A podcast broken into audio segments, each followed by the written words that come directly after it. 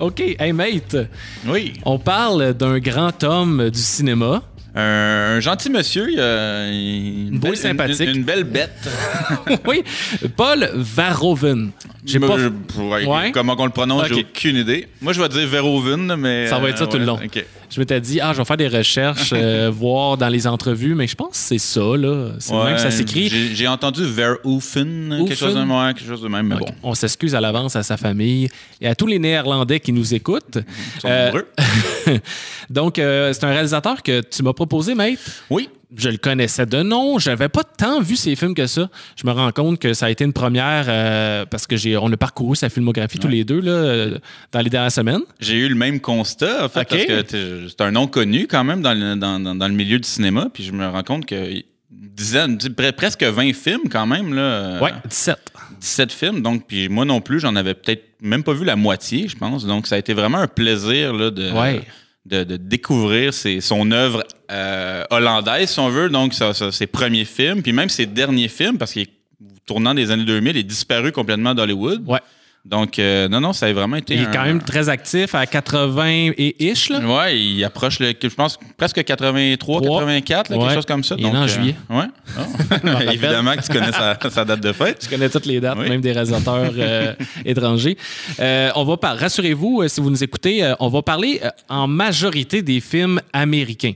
Parce que là, on va nommer quelques noms bientôt. Vous allez voir, c'est des films très connus de la culture populaire, hein, on pourrait même dire. Mais on va quand même parcourir euh, ces premiers Hollandais comme ces plus récents euh, Européens en général, Français, euh, qui, qui valent vraiment la, la peine. Il y en a d'autres un peu moins, mais il y en a là-dedans, c'est, c'est des bijoux, puis on les connaît juste pas ou, ou moins, étant donné qu'ils sont dans une autre langue, euh, il y a moins de distribution, etc. Ouais, puis il y a quand même très peu de mauvais films. Là. Ouais. Il y a quand même une bonne, très bonne moyenne au bâton, dans Vraiment. le sens où euh, il y a peut-être deux ou trois de ces films là, qui sont vraiment comme. Peut-être pas des flops, mais qui sont un peu moins forts. Mais pour le reste, là. euh, Ouais, il y a des flops euh, à l'époque au box-office, Mhm. mais qui, avec le temps, exact. hein, ça a changé. Effectivement, il y a peut-être un, un petit culte là, qui se forme. là. Il y a certains Ouais. de ces films, là, tu sais, euh, on en parlera, mais euh, Showgirls, Starship Troopers, qui ont vraiment comme un gros.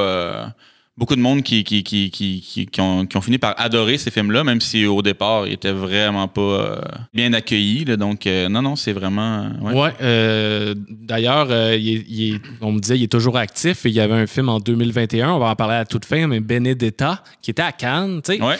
Il est pas allé à Cannes souvent. Pas- C'est pas quelqu'un des grandes occasions, des grandes cérémonies, mais il est toujours là. Il est toujours apprécié. Les gens, en majorité, aiment travailler avec lui. Il y a beaucoup de collaborateurs aussi récurrents, Exact. autant dans les acteurs que dans les scénaristes, les producteurs, euh, directeurs photo et tout. Donc, une petite bio rapidos. euh, on l'a mentionné. Bon, il est né à Amsterdam, ben, près d'Amsterdam ou à Amsterdam? Dans ce coin-là, ouais. Ouais, en 1938. Il a grandi sous les bombes, là, Ouais. il a grandi sous l'occupation nazie, donc puis je pense que ça va l'habiter dans, la- dans beaucoup de ses films quand même, là, soit des films euh, ben, sur la Deuxième Guerre, il en a fait, Ouais. Mais bon, c'est ça. Mais il dit quand même que euh, malgré tout ça, il garde, euh, il garde un bon souvenir là, de, de- Ouais. de son enfance. Il y a comme euh, il racontait en entrevue, c'est que il a, il a réussi à tourner quelque chose de, de terrible, c'est-à-dire son enfance sous la, dans- pendant la guerre, dans quelque chose qu'il il en garde des bons souvenirs.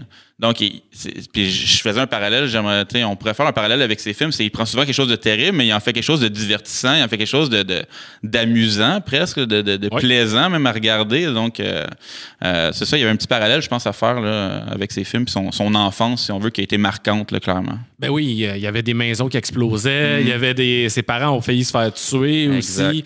Mais lui, il voyait avec un- des yeux d'enfant. Fait que, tu sais, euh, je pense qu'il. Ça n'a pas été un drame pour lui, euh, mais puis c'est bon qu'il ait transposé ça aussi dans, Ouais. dans ses films par la suite. Euh, il est allé dans la, dans la marine. Ouais, c'est, là qu'il a fait ses premières, euh, ses premières, ben, faire un jeu de mots, euh, ses premières armes. Ouais. Euh, ouais, donc premier court métrage là, euh, dans, dans, dans, dans la marine, dans l'armée. Il a fait, il a, il a filmé vraiment, c'est ça, les déploiements de l'armée, de l'armée néerlandaise. Donc, il dit que ça lui a beaucoup servi d'ailleurs pour ses films de guerre parce que il a pu voir voir à quoi ça ressemblait pour vrai. Euh, mais ça l'a pas empêché non plus de, de poursuivre ses études. là. Euh, donc, Ah, il est très fait- scolarisé. hein? Ouais, exact. Pour un réalisateur, Euh, PhD en maths et en physique. là. Donc, euh, C'est pas, justement pas dans les domaines artistiques. non, exact. Puis, tu sais, je sais pas, là, je, je me serais attendu à ce, qu'on, on- à ce que ça se ressente dans ces films, mais j'ai pas le sentiment que les. les... Ben, la science-fiction, Ouais, j'imagine, ouais, euh, ouais, j'avoue. pas pour rien. Non, effectivement. Il, est- il est- il est- il s'est mis en enfer aux États seulement, par contre. Effectivement, que c'est pas, il, il dit lui-même ouvertement, c'est pas un, un style, qui, un genre qui l'attire tant Non, que c'est ça. ça. C'est vraiment, il est tombé dans cette chaise-là en arrivant Ouais. aux États-Unis, mais puis il a gardé quand même un bon petit bout. Mais euh, non, c'est ça, fait que je sais pas, je, je- je ressens pas le, le, Non. le- le mathématicien, je sais pas. On dirait qu'il y a beaucoup de euh, cinéastes qui sont, euh, sont justement dans le milieu du cinéma par erreur Ouais. là, dans ces années-là, Ouais. étant donné que ça s'apprenait pas autant qu'aujourd'hui. Exact. Il y avait moins d'écoles de Ouais. cinéma. Fait que tu, tu connaissais pas ça, mais à un moment donné, tu tombais là-dedans. Euh, donc, euh, il a fait des débuts en télé un petit peu. C'est là qu'il a rencontré euh, Rutger A. Ah ouais, Ça, ça va être ah, encore plus dur à. Hour, je sais pas. Hauer, ouais. L'appeler Hauer. Ouais, qu'il a, dans le fond, c'est ça, il a son premier rôle, je pense, à la télévision, là, une, une série télé qui s'appelait Floris, là, que les deux, c'était vraiment leur premier, premier contact avec le, avec le médium, là, le, le, vrai cinéma, si on veut. Là, donc, euh, puis ça a été une histoire qui, qui va durer quand même euh, pas loin de 20 ans là, entre les deux. euh. Oui, même si ça s'est mal terminé. Puis je viens de le mentionner, c'est qui, si vous le Ouais. replacez pas, c'est Roy Batty dans Blade Runner. Ouais. Donc, le, le- le vilain dans Blade Runner, c'est Hobo with a Shotgun aussi, en fin de carrière. Mais il, va- jouer plusieurs. Tu sais, il y a une phase de vilain quand même. là. Oui. Il, y a, il y une gueule qui dégage quelque chose. Donc, il va jouer beaucoup, euh, plusieurs vilains là, dans, dans sa carrière. Dans sa carrière, mais beaucoup ouais. le héros dans les films de Verhoeven. Exact. Ben, parlant des collaborateurs, euh, on a le bon vieux John DeBont. Oui. Euh, ça nous fait bien rire parce que c'est un réalisateur, mais à, la- à la base, c'était le, le directeur photo des premiers films de, de Paul Verhoeven. Et par la suite, il s'est fait connaître comme réalisateur pour des films comme Speed, ouais. Twister, euh, Lara Croft, Tomb Raider. Des, des, des- des films très connus quand même. Ben oui, pas toujours bon égal. Non, non, mais... non, c'est pas des grands films, mais. euh, Ouais, Speed 2 aussi. Euh, Il en a pas fait beaucoup. non, non. Mais euh, tu sais, quand tu vois une filmographie euh, intégrale, moi, c'est vraiment 17 jours, moi, c'est appelé les 17 Ouais, films. ouais, ouais. Donc, tu remarques le générique, tu vois des noms revenir. puis là, tu t'y intéresses, puis tu fais OK, c'est lui, c'est drôle. Et euh, Gérard Stoutman, qui est euh, son scénariste, aussi pour plusieurs films. Qui a scénarisé presque, je crois, tous ses films euh, hollandais là, dans sa première période, puis est revenu par Il est revenu. après. Là, ouais, donc, euh, puis que- même, euh, même à Hollywood, il, a- il a, il a collaboré avec Ouais. souvent les mêmes scénaristes. donc, Ouais. Oui, exact. Puis, dans le fond, Paul Verhoeven, lui, il n'a pas beaucoup écrit. Il a co-écrit par Ouais. moment, Ouais. mais c'est assez rare. Un peu comme Hitchcock, là, tu sais, Je- ben, c'est ça. il- il- il- en entrevue, là, il dit justement que qu'il s'inspire beaucoup d'Hitchcock dans le sens où euh, Hitchcock a probablement participé à tous les scénarios, c'est-à-dire des petits des, des, des petits Ouais, euh, un script édition. exact. là, donc euh, puis Verhoeven, c'est ça, il prétend pas dire genre ben là j'ai changé une phrase dans le, dans le film, mets mon nom euh, tu sais comme scénariste. Il apparaît même pas dans les génériques. Non, pense, hein. exact. Euh, donc, euh, à part peut-être deux ou trois, quelques films, là, euh, mais non, c'est ça. Mais il participe quand même, peut-être pas activement, là, mais au développement du scénario dans la plupart des cas. Mais euh, effectivement, c'est ça. il- son nom est rarement au générique en tant que scénariste. Ouais. Tu sais, mettons, pour le présenter un peu plus, là, son œuvre, Mhm. Oui. euh, je sais pas comment tu le décrirais, je m'étais mis quelques notes, je m'étais Ben. dit, bon, c'est le réalisateur de l'excès, là. Ouais. Tu sais, ça, c'est ça- ça- c'est assez évident, l'exagération, euh, tout est over the top. Euh, c'est très divertissant et il y a quand même trois pôles assez importantes aussi euh, comme thème, trois thèmes qui reviennent souvent, Ouais. soit la violence, le sexe et la religion. Ouais. Et lui, il considère carrément que c'est les trois principaux éléments De sur la vie. Terre, de la vie. là, tu sais, c'est comme, OK, ouais, t'as le droit. Là. Oui, oui, oui, effectivement. Donc, euh, effectivement, et ces trois thèmes-là, le sexe, la violence, la religion, vont revenir souvent les trois, des fois juste un, mais Ouais. souvent deux même. Là. Souvent Euh, deux, ouais, ouais. Souvent, c'est c'est peut-être pas les trois, mais euh, vont venir généralement dans, dans pratiquement tous ses films, même son dernier qui est littéralement euh, juste ça. là, les- Juste la ouais. religion. Là. Ah, puis Donc, le sexe. ouais, puis, c'est ça. Puis, un- Ah, la- ouais, il y a une scène de violence. Donc, euh, Il échappe pas. Non, non. Mais sinon, y avait-tu d'autres choses que tu. Comment le- l'expliquer sans rentrer dans ces films, tu sais? Ben, moi, je, je, je le considère comme un anticonformiste, c'est-à-dire que euh, il fait les choses à. ben, T'en as glissé un mot, il fait vraiment les choses à sa manière. Ouais. Aucun compromis. euh, Puis ça y a peut-être fermé des portes au final. là, il y a eu des bonnes lancées de. puis il a fait ses films, il a fait exactement ce qu'il voulait faire. Là, il se fait barrer la porte euh, dans son pays natal. Il s'en va aux États-Unis, fait exactement ce qu'il veut faire. Revient. Euh, se fait fermer la porte finalement. Il revient. Bref, c'est ça. Fait que Ouais. euh, moi, je, je- je le considère vraiment, c'est ça. Il, il, il a pas l'air de quelqu'un qui se prend au sérieux non plus. Là. Il a pas l'air, euh, tu sais, c'est ça. Il fait du, du bon divertissement.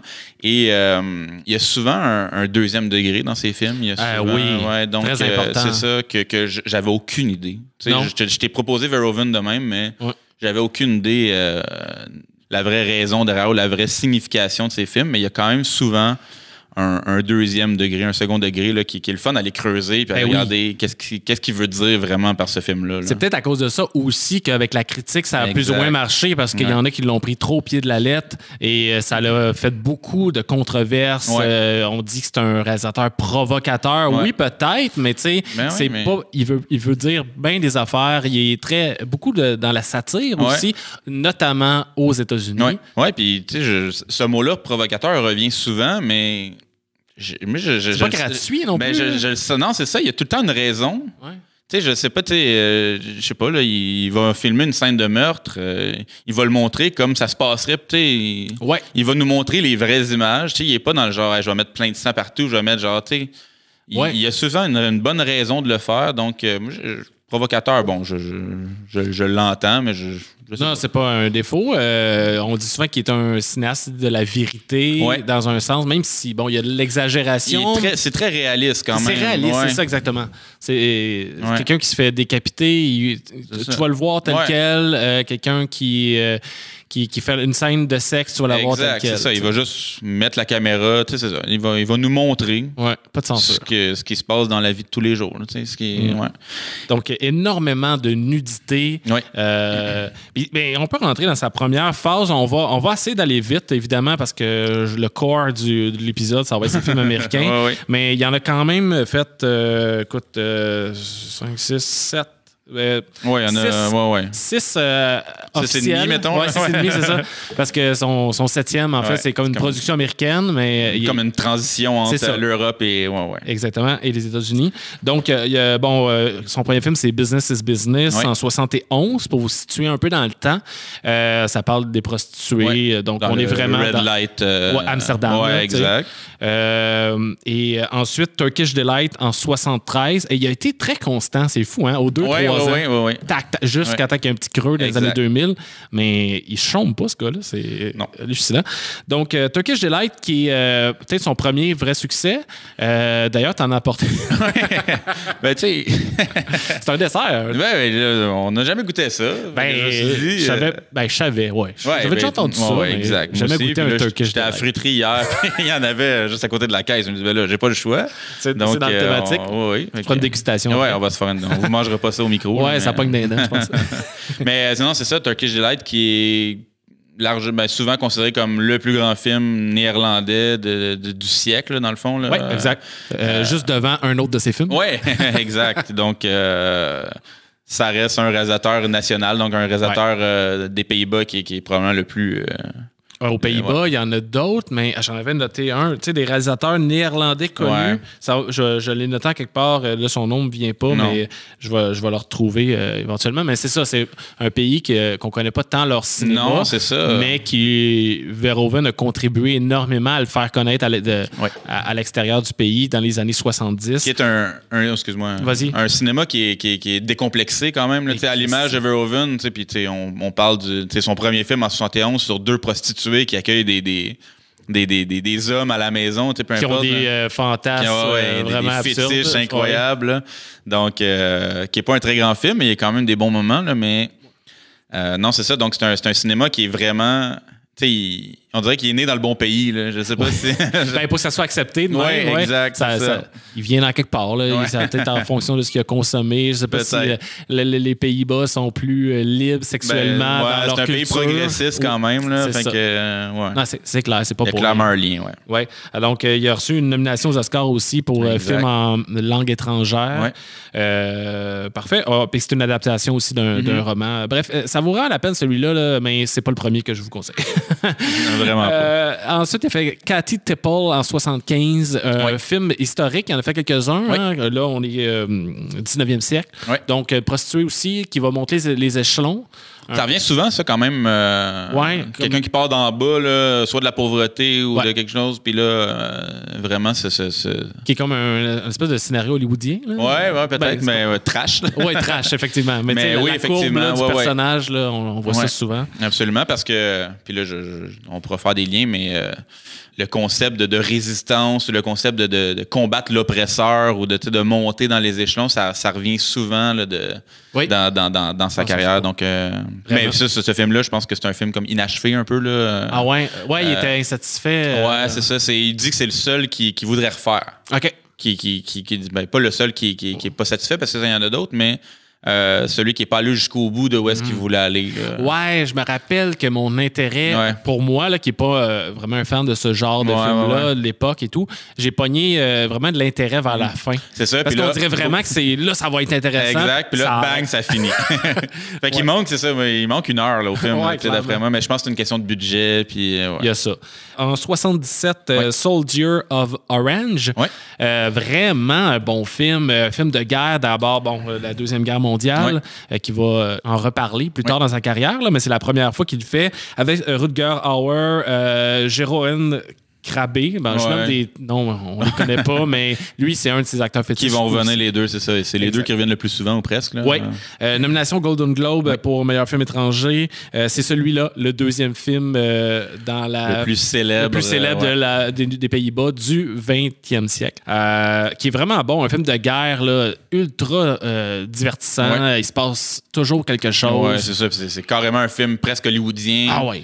euh, avec moins de moyens, évidemment, là, mais Ouais. vraiment, là, c'est un super divertissement. L'occupation Ouais. versus la résistance, de l'espionnage. Ouais, ouais, t'as, t'as de tout. Puis ça va lui apporter les, les- les félicitations de Spielberg. C'est vrai? Euh, donc là, on est en 77. Puis là, il, il y a des, il se fait approcher pour euh, filmer un Star Wars. Si tu vraiment fait approcher ou il a Euh, été ben, considéré? il a été considéré probablement. Là, Ouais. J'imagine qu'il y a une nuance entre être approché. Puis, mais il y a eu des pourparlers. Puis euh, il- finalement, sort son autre film, son prochain film, Spitters, en 80. Il a scrappé Et ses chances. là, la porte se referme parce que C'est pas le film le plus hollywoodien. non. Euh, non, c'est ça. De- Ben, je vais te laisser euh, continuer. d'en parler. Ouais, un ben, coming of age, en fait. Je- Ouais, ben c'est ça. C'est l'histoire de trois, trois, trois hommes euh, qui, qui sont adeptes de motocross, trois amis là, qui, euh, qui, qui, qui rencontrent une fille qui est la vendeuse de, de patates frites, ouais. du stand de patates frites, euh, où est-ce qu'ils font de la course de motocross. Puis là, bon, c'est ça. C'est vraiment un, un jeu, une compétition peut-être entre les trois, là, où est-ce que... Très macho. Hein, c'est Ouais, très, euh, exact.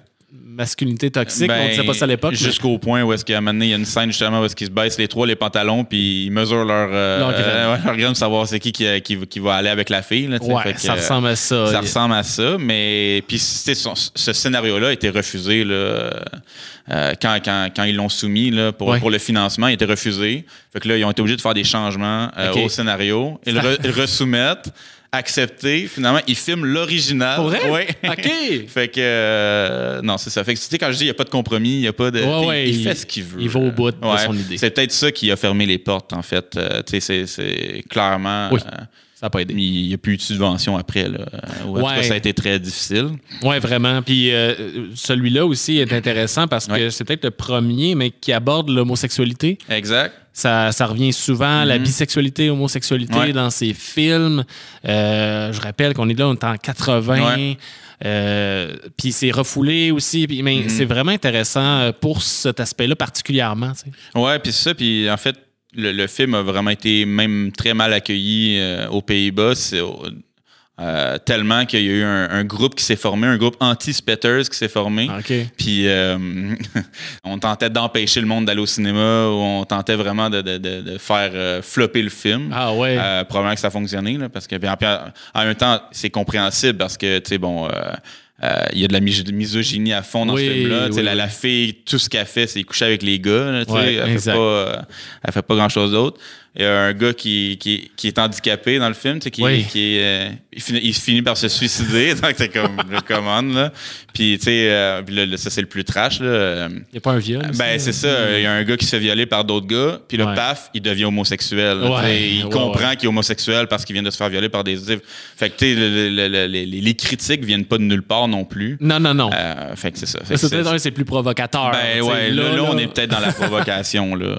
Ou dans la maladroitesse. là, Ouais, je sais pas peut-être. ouais. Non, peut-être. C'est, pour ce film-là qu'il y avait des gens qui spoilaient le- la fin. Exact, c'est ça. Ouais, sur les c'est ça, pancartes. ça fait partie de ce groupe-là là, qui.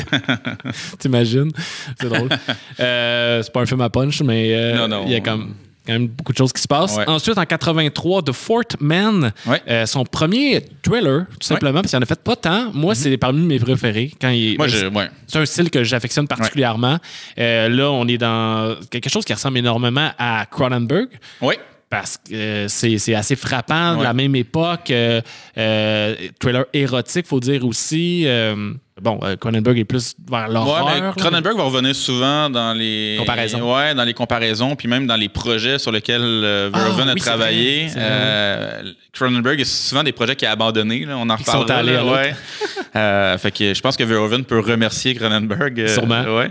Mais non, c'est ça. Ouais. euh, un- ben, le, le ton de ce film-là, le quatrième homme, il n'y a rien de sérieux. Encore une fois, là, c'est vraiment là. euh, Ouais, ben, il y a beaucoup d'hallucinations Ouais. euh, tu sais, ou de rêves éveillés ou de. Comme ça. Puis, euh, sont, sont un peu creepy. Puis, tu vois déjà là, euh, que, que c'est pas pris au sérieux avec l'œil qui sort de la porte. ouais, là. ouais, ça, c'est qui, qui est très Cronenberg, justement. ça, là, ouais, ouais. qui est Mais très ouais, dans, dans l'époque aussi, années Ouais. 80. là. Ça arrive souvent aussi, on peut faire des liens entre euh, un, un- un film de sa période euh, néerlandaise puis un film de sa période américaine. Donc, tu sais, Le Quatrième Homme, c'est peut-être l'ancêtre de Ba- Basic Instinct, là, dans Tout le sens fait. où euh, c'est un bon thriller érotique. euh, Il y a une femme fatale qui. bon, il y a une arme pointue dans les deux. ouais, ouais, ouais, Hein? exact. Donc, On dirait qu'il il rodait ouais, ce c'est ça, il se puis- Son prochain, euh, c'est euh, Flesh and Blood. Ouais. Moi, je suis d'un point de vue de prof d'histoire, tu me connais. ouais, là, moi, je suis- je suis content de voir un film sur le Moyen Âge qui est trash, là, parce que souvent, on va romancer cette période-là. Énormément, lui-même le dit, Verhoeven, c'est comme.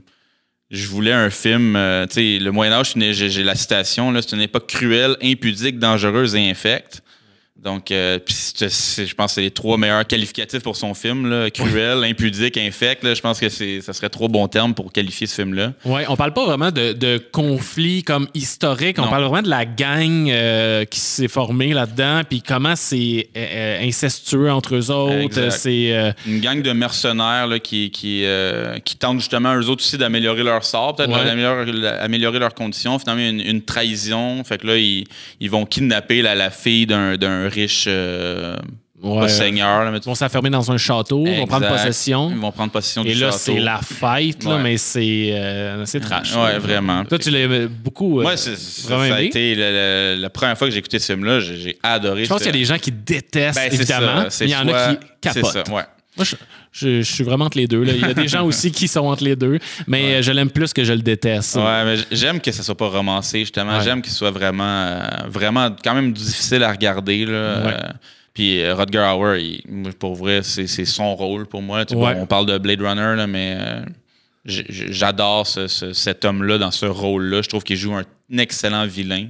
Oui, oui, tout à fait. Un vilain qui est un peu notre héros aussi, là, qui est la, Ouais, personne ben, c'est ça. Il y a comme mais une ambivalence. Ça, ça arrive souvent Ouais, aussi dans son ça, cinéma. Exact, je me... on, ouais. on est comme du côté des méchants, mais on le sait au- pendant le film. On fait Ah, finalement, c'est pas des bonnes personnes, mais c'est eux qui, qui nous forcent à s'attacher. C'est comme si, euh, au milieu du film, tu comprends, ah, finalement, je l'aime plus. là. ouais, c'est ça. Mais t'es pogné avec. non, exact. Mais, euh, puis, Flesh and Blood, tu sais, c'est Ouais. pas mal le titre le plus Verhoeven-esque qui existe. Là, la chair et le sang, c'est vraiment soit la chair de- du sexe ou de la, de violence, peu importe. là. donc, euh, euh, j'aime, le choix du titre. Ouais. Euh, mais là, c'est ça, comme on disait en, en entrée de jeu, euh, le film a été un échec là, commercial dans le sens où il a pas euh, il, il a pas su plaire au public américain parce que c'était ça le but c'était destiné au public américain ce film là mais l'erreur qu'il a fait c'est que c'est un film tourné en Europe fait par des Européens c'est pas parce que tu as une actrice Jennifer Ah, Jason ouais, Leigh. Jennifer Jason Leigh c'est pas c'est pas parce que tu as une actrice américaine que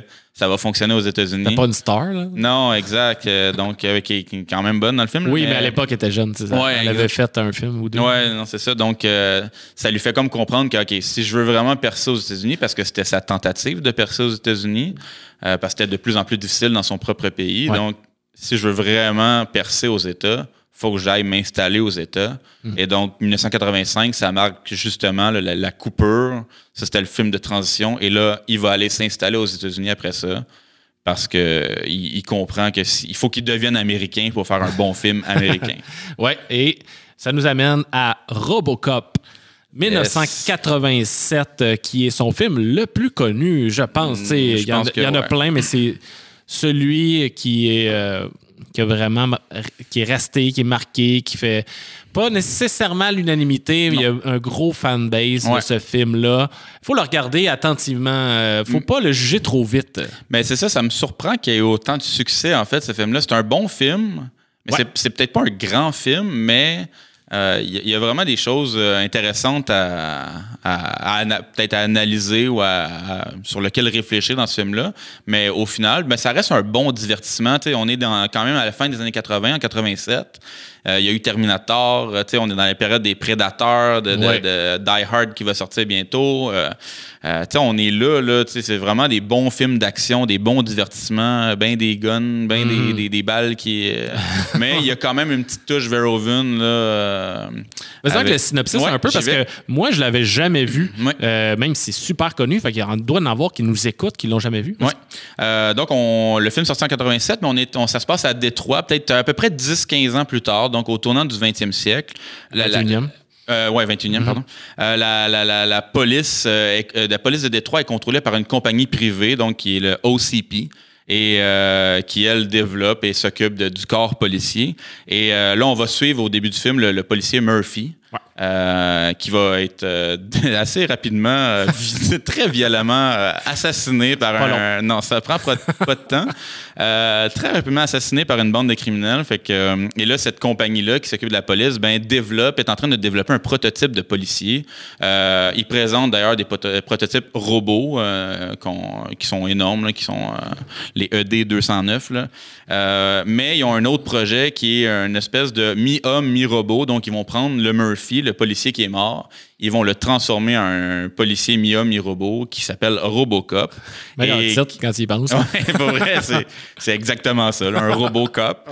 Et euh, donc, un policier robot qui a une allure humaine et qui va euh, débarrasser Détroit de la, de, la, de la vermine, littéralement. Donc, il va juste, pendant une heure et demie, ben, peut-être pas une heure et demie, là, mais pendant au moins une heure, Ouais. là, se promener dans, dans Détroit puis comme résoudre des crimes.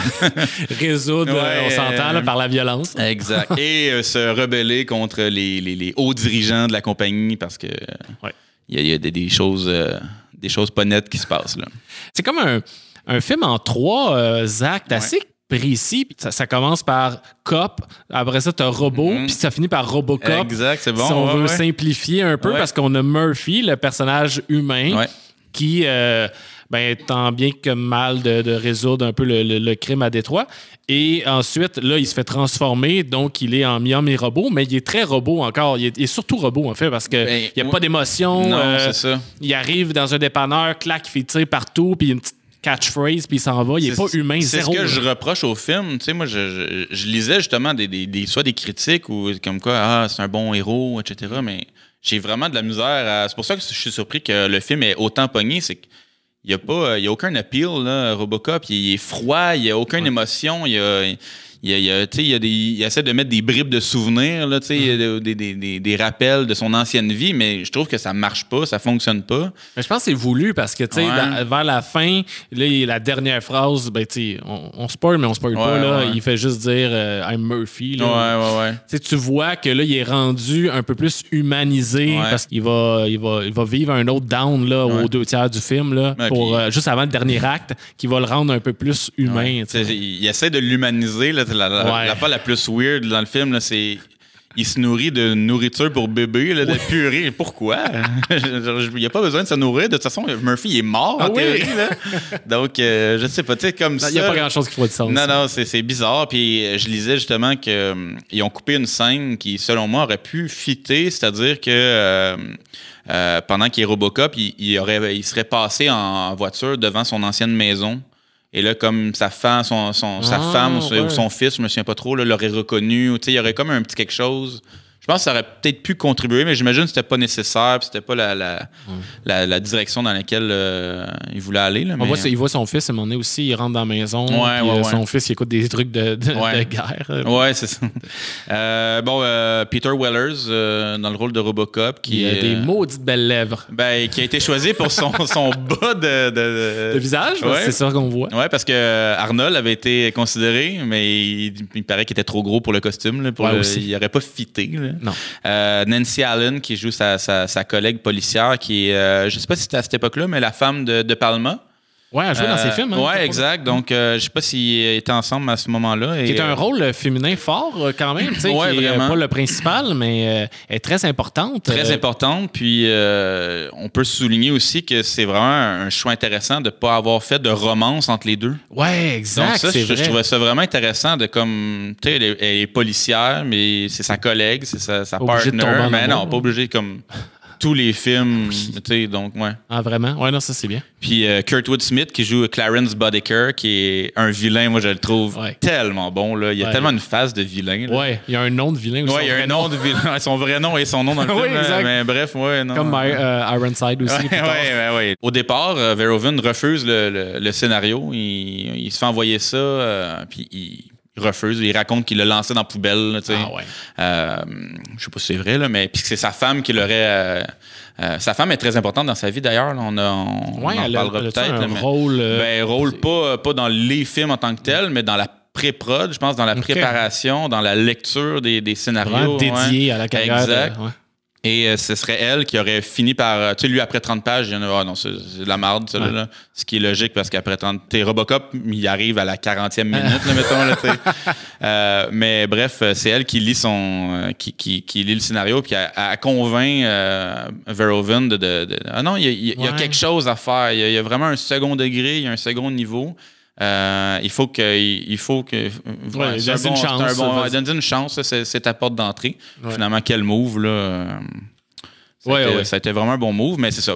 Parlant de second degré, euh, si on peut y aller rapidement, là, euh, ben, on est dans la période Reagan aux États-Unis. Ouais. Euh, la privatisation, là, c'est vraiment un, un enjeu, un enjeu important. Puis là, on parle de privatis- privatisation de la, de la police, mais euh, donc c'est vraiment comme un, un pied de nez justement là, à cette, euh, à cette, euh, cette tendance à tout vouloir privatiser. Ouais, à- exact, ouais. Puis donc c'est une, grosse critique peut-être de, de la droite américaine, de Reagan en tant que tel. là. Euh, Il y a des dangers de la privatisation, là, si on veut. là. Donc C'est fou que ça vienne d'un Néerlandais. Ouais. Parce qu'il il disait aussi que ça l'avait énormément aidé à critiquer les États-Unis, étant Ouais. donné qu'il le voit d'un œil extérieur. Exact. Mais je sais pas à quel point, tu sais, il vient d'arriver aux États-Unis. Je sais pas à quel point, on est quand même en 87, là. Je sais pas à quel point s'il est conscient de toutes ces critiques-là. Ou Ah, si c'est juste ouais. comme un heureux hasard. Probablement qu'il est conscient. C'est un, homme, c'est un érudit, c'est un, homme intelligent, là, mais bref, non, c'est ça. Fait que euh, toute la corruption, la violence, la militarisation, etc. Donc, euh, c'est vraiment au cœur de ce film-là qui, est- qui, est- qui est au- au-delà du divertissement. C'est ça reste un, un- un très bon, là, une très bonne critique, là, vraiment, là, euh, Oui, oui, euh, très précise. ouais, Puis, euh, très précise. de voir comment les personnages euh, du, de la police Ouais. ou tu sais, les hauts placés, Ouais. Miguel Ferrer qui joue là-dedans, qui est écœurant, ça, il est Ah, sa poudre avec des filles, des prostituées, je sais pas trop, puis lui, il veut juste comme anéantir, mettre ça à zéro, la ville, pour la rebâtir. Les autres, ils s'en foutent complètement. là, C'est ça. euh, ils veulent juste le succès de leur compagnie. là, tu sais, C'est vraiment le capitalisme là, qui, est- qui, qui est- Puis, tu sais, euh, le meilleur exemple de ça, c'est quand le, le premier prototype de robot, Ouais, c'est ça que j'allais dire. euh, qui est genre une machine là, de guerre, là, littéralement. Et qui est fait en stop motion. Ouais, qui, qui- on en reparlera peut-être. là, c'est- ça a mal vieilli, là, mais. Euh, et là, il y a un, malfon- un glitch, si on veut, un- un- une malfonction. Le, le- le gros robot tue un des. Des, des- exécutifs, Ouais, des- une des personnes dans la compagnie. Puis là, le- tout ce que la personne trouve à dire, c'est genre, ah, c'est juste un glitch, là, euh, pas de problème, on va, on va régler ça. Il y a quelqu'un qui, Qui meurt. comme- il a reçu genre 50 balles facile. là. Et il se fait décapiter. Ouais. Et tu sais, le film euh, est raté R. Ouais. Et, mais euh, au départ, c'était pas le cas. Fait qu'il fallait qu'il coupe des secondes ici et là pour rentrer dans les standards. Mais c'est déjà trash. J'imagine comment c'était avant les coupures. C'est ça. Ben, en fait, c'est trash, mais euh, ouais. c'est tellement intense que ça devient presque caricatural. Ben oui. Dans le sens où, tu sais, euh, tu me montres quelqu'un qui se fait tirer genre 40 balles dans le corps là, Ouais. par un gros robot. je- à un moment donné, je vais dire, OK, ouais, euh, c'est bon, là, c'est Ah, drôle. OK, j'ai compris, là, c'est- Ça, ça enlève peut-être un petit peu le côté là, provocateur ou violent ou peu importe. Ouais, ça enlève pas la violence, mais Je comprends euh, ça, ça, ça rend ça presque drôle, si on veut. Ben oui. Le over the top Ouais. comme c'est pas un qualificatif, mais on va l'utiliser pour là. dans Ouais, sa carrière, on va en mettre plus que, que le client demande Ouais. pour prouver notre point, pour, euh, pour plein de raisons. Mais en même temps, si euh, un robot a un glitch, I guess qu'il va tirer 50 fois. Fait que- Ouais, c'est ça. Puis, tu sais, c'est- un film qui emprunte à beaucoup de genres aussi. Là. Tu sais, c'est du sci-fi, euh, un de la comédie un petit peu, là, Oui, quand même. oui, c'est quand même drôle. Un film d'action, évidemment. Euh, moi, je trouvais que ça ressemblait à un western. Ah, Je, je sais, je- j'essaie de lire là-dessus, j'ai pas vu ça, mais euh, dans le sens où euh, ben, c'est le, le- le new guy in town. Dans le fond, euh, il arrive dans la ville, il va essayer de libérer la ville des criminels. Puis il y a même certaines scènes quand il rentre dans le dépanneur. Je trouvais que ça faisait comme quand tu rentres dans un saloon, C'est mettons, vrai. genre les, les portes presque battantes. Ouais. Il y a une scène où est-ce qu'ils poursuivent les méchants dans leur, euh, dans, il y a une vanne, eux autres les méchants, puis là euh, Ouais. ils se tirent dessus. Puis je trouvais que ça faisait comme une diligence euh, avec, je sais pas. je- C'est vrai. Je m'imaginais ça, puis j'avais noté autre chose. Ben, c'est une bande de hors-la-loi Ben, qui tue des policiers, exact, là, tu sais, ouais. fait que... Puis là, à un moment donné, il fait tourner son gun son je- je- Il y a Il y a quand même des références. C'est ça, c'est un, film le fun. Il y, a, il y a tout le temps quelque chose. Moi, ça fait, je l'ai écouté deux fois là, dans très peu de temps, puis j'ai vraiment plus aimé la deuxième fois. Là. Ouais, c'est ça, je me suis dit, euh, on dirait plus que je, je préparais l'émission, euh, plus je, je l'appréciais Ouais. euh, comme euh, en retard. là. J'étais comme, hey, j'ai hâte à la prochaine fois, je vais l'écouter, je pense que je vais plus triper. Ouais. Là, je, m'excuse, j'ai trop de choses à dire. Vas-y. Mais autre, les infopubs. Ah, ben, ben, qui écoute, sont. moi aussi, je me suis noté ça. ouais, qui, Verhoeven prétend qu'il est le premier dans l'histoire du cinéma à avoir interrompu son, un film pour mettre des infopubs. Je sais pas si c'est vrai, là, mais. Je sais pas, mais il l'a fait une couple de fois. Ouais, il l'a fait une couple de fois, mais pas dans le sens où on écoute des infopubs. euh, Les personnages écoutent des infopubs, mettons, mais c'est carrément le film qui se met sur pause. Ouais.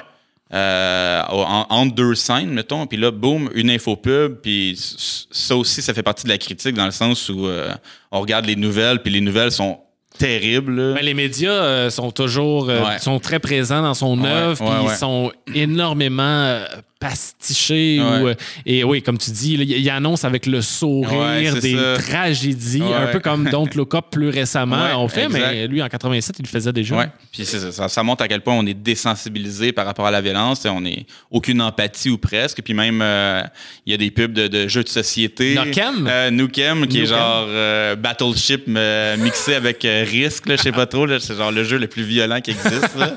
Donc, Mais non, qui est très ça. familial. Ouais, c'est ça. C'est comme le, le, le Monopoly de, de ce monde-là. là. Mais bref, Ah ouais. euh, c'est ça. La- La- les, sitcoms cheap aussi. Ouais, là. ouais, ouais, euh. I'll buy that for a c'est comme tout le monde écoute la même merde tout le temps. exact, c'est ça. Fait que non, non, c'est une, une belle critique quand même. Euh, on parlait de la religion au début. euh, Robocop, souvent, euh, ben, Verhoeven le dit ouvertement lui-même, c'est son Jésus américain. Dans le sens où euh, c'est une allégorie carrément de la, de la vie de Jésus. Ah. Euh, il, il- il meurt, il est ressuscité, il renaît. Euh, là, c'est sûr que lui, il dit c'est un Jésus à l'américaine, ça veut dire qu'il va pas tendre l'autre joue, il va juste tout détruire. les, les- Bref, à un moment donné, euh, il y a une scène euh, où est-ce qu'il il traque et il tue euh, un des, des- un des hors-la-loi qui l'a. Euh, à la station-service. Puis là, il y a le feu qui part à Ah. la station-service. C'est un- La station-service, c'est un shell. Puis là, en- dans l'explosion, le shell perd son S. Fait que ça fait hell. fait que là, c'est comme. Puis là, c'est tout en feu. Donc, puis là, tu vois Robocop qui s'éloigne du feu. Ouais, fait que c'est comme s'il s'éloigne de l'enfer ou des flammes de l'enfer. Donc, euh, c'est quand même le fun. Puis même à la fin du film, euh, ça se passe dans une espèce de crique. euh, Il y a de l'eau, là, tu sais. Puis tu as un bon plan où est-ce que tu vois Robocop qui marche sur l'eau. Fait que, tu sais, il y a des petits. tu sais, C'est ça, c'est ouais, le fun à, à aller lire sur ce film-là. C'est vraiment. Plusieurs couches. euh, ouais, ouais. Exact. Vraiment cool. Mentionner que ben, un nom que je vais nommer une seule fois, mais qui est revenu une couple de fois, c'est Rob Botton, Ouais. qui est euh, celui qui a fait ben, tous les, les effets practical, euh, justement visuels, euh, pas par ordinateur. Donc, euh, il, va, il va en faire encore plus dans Total Recall, mais et il en a fait, c'est lui qui est, qui est responsable pour tous les effets dans. The Thing. Donc, c'est. c'est- c'est- Qui c'est- était, tu sais, The Thing, c'est 82, je pense, a début 80. Puis Rob Button, il y a genre début vingtaine à cette Il avait donc, 22 ans, euh, 82. ouais. Comme... Puis son histoire, elle- je- juste une petite parenthèse, là, son histoire est vraiment le fun. Ado, à 14 ans, Button, il envoie ses dessins à son idole, qui est un autre euh, espèce de maquilleur euh, slash effets spéciaux. Puis euh, il voit ses dessins, le gars, il a 14 ans, il dit, je t'engage. Fait qu'il commence sur King Kong en 76, quelque chose de même. Là. Ah, ouais. Il va travailler sur Star Wars en Oui. 77. Là, 80, tu vois, là, il est même pas majeur à cette époque-là. Donc, en 82, début vingtaine, fait le- le- Un des plus gros films, ben, La euh, chose, là, le- le- le- Ah ouais. le- la bébite est incroyable. sais, incroyable. euh, donc, euh, et puis, c'est ça. Fait que. Il y a des bons effets dans ce film-là, quand même. là, le, Pas la que- fin, là. ben, fait qu'il n'y a pas rapport, l'espèce de Toxic Avenger. Là, le, ça. le- ça fait très Cronenberg, là, mais il y a- je trouve, qu'il n'y a pas rapport, ce bonhomme-là, là, cette, cette partie-là. Mais euh, au-delà, même si ça a mal vieilli, les effets sont quand même assez réussis. Là. Ouais, ils sont nice. Ouais. Hey, on va passer au prochain parce qu'on va. Écoute, euh, on va manquer de temps, Moi, mais en temps, on a. ouais, non, on n'a pas de limite. hein. On va, on va défoncer. Ah ouais. Euh, on va passer à Total Recall.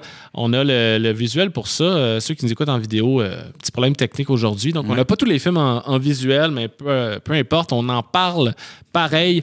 Un film avec Arnold, bon, rendez-vous manqué avec Total Recall. il est de retour Il trois s'était ans après. ils s'étaient promis qu'ils feraient un film ensemble. Finalement, ça a été vraiment ra- quand même assez rapide. là. Oui, euh, vraiment rapide. Et si je me trompe pas, c'est même, euh, c'est même lui qui l'a engagé. Ouais, hein. ouais. Et, euh, euh, Schwarzenegger a engagé Ouais, Verhoeven. Exact, oui. Euh, bon, il était déjà établi au- à, à Hollywood, donc il voulait travailler avec Verhoeven. Ça a été un bon match.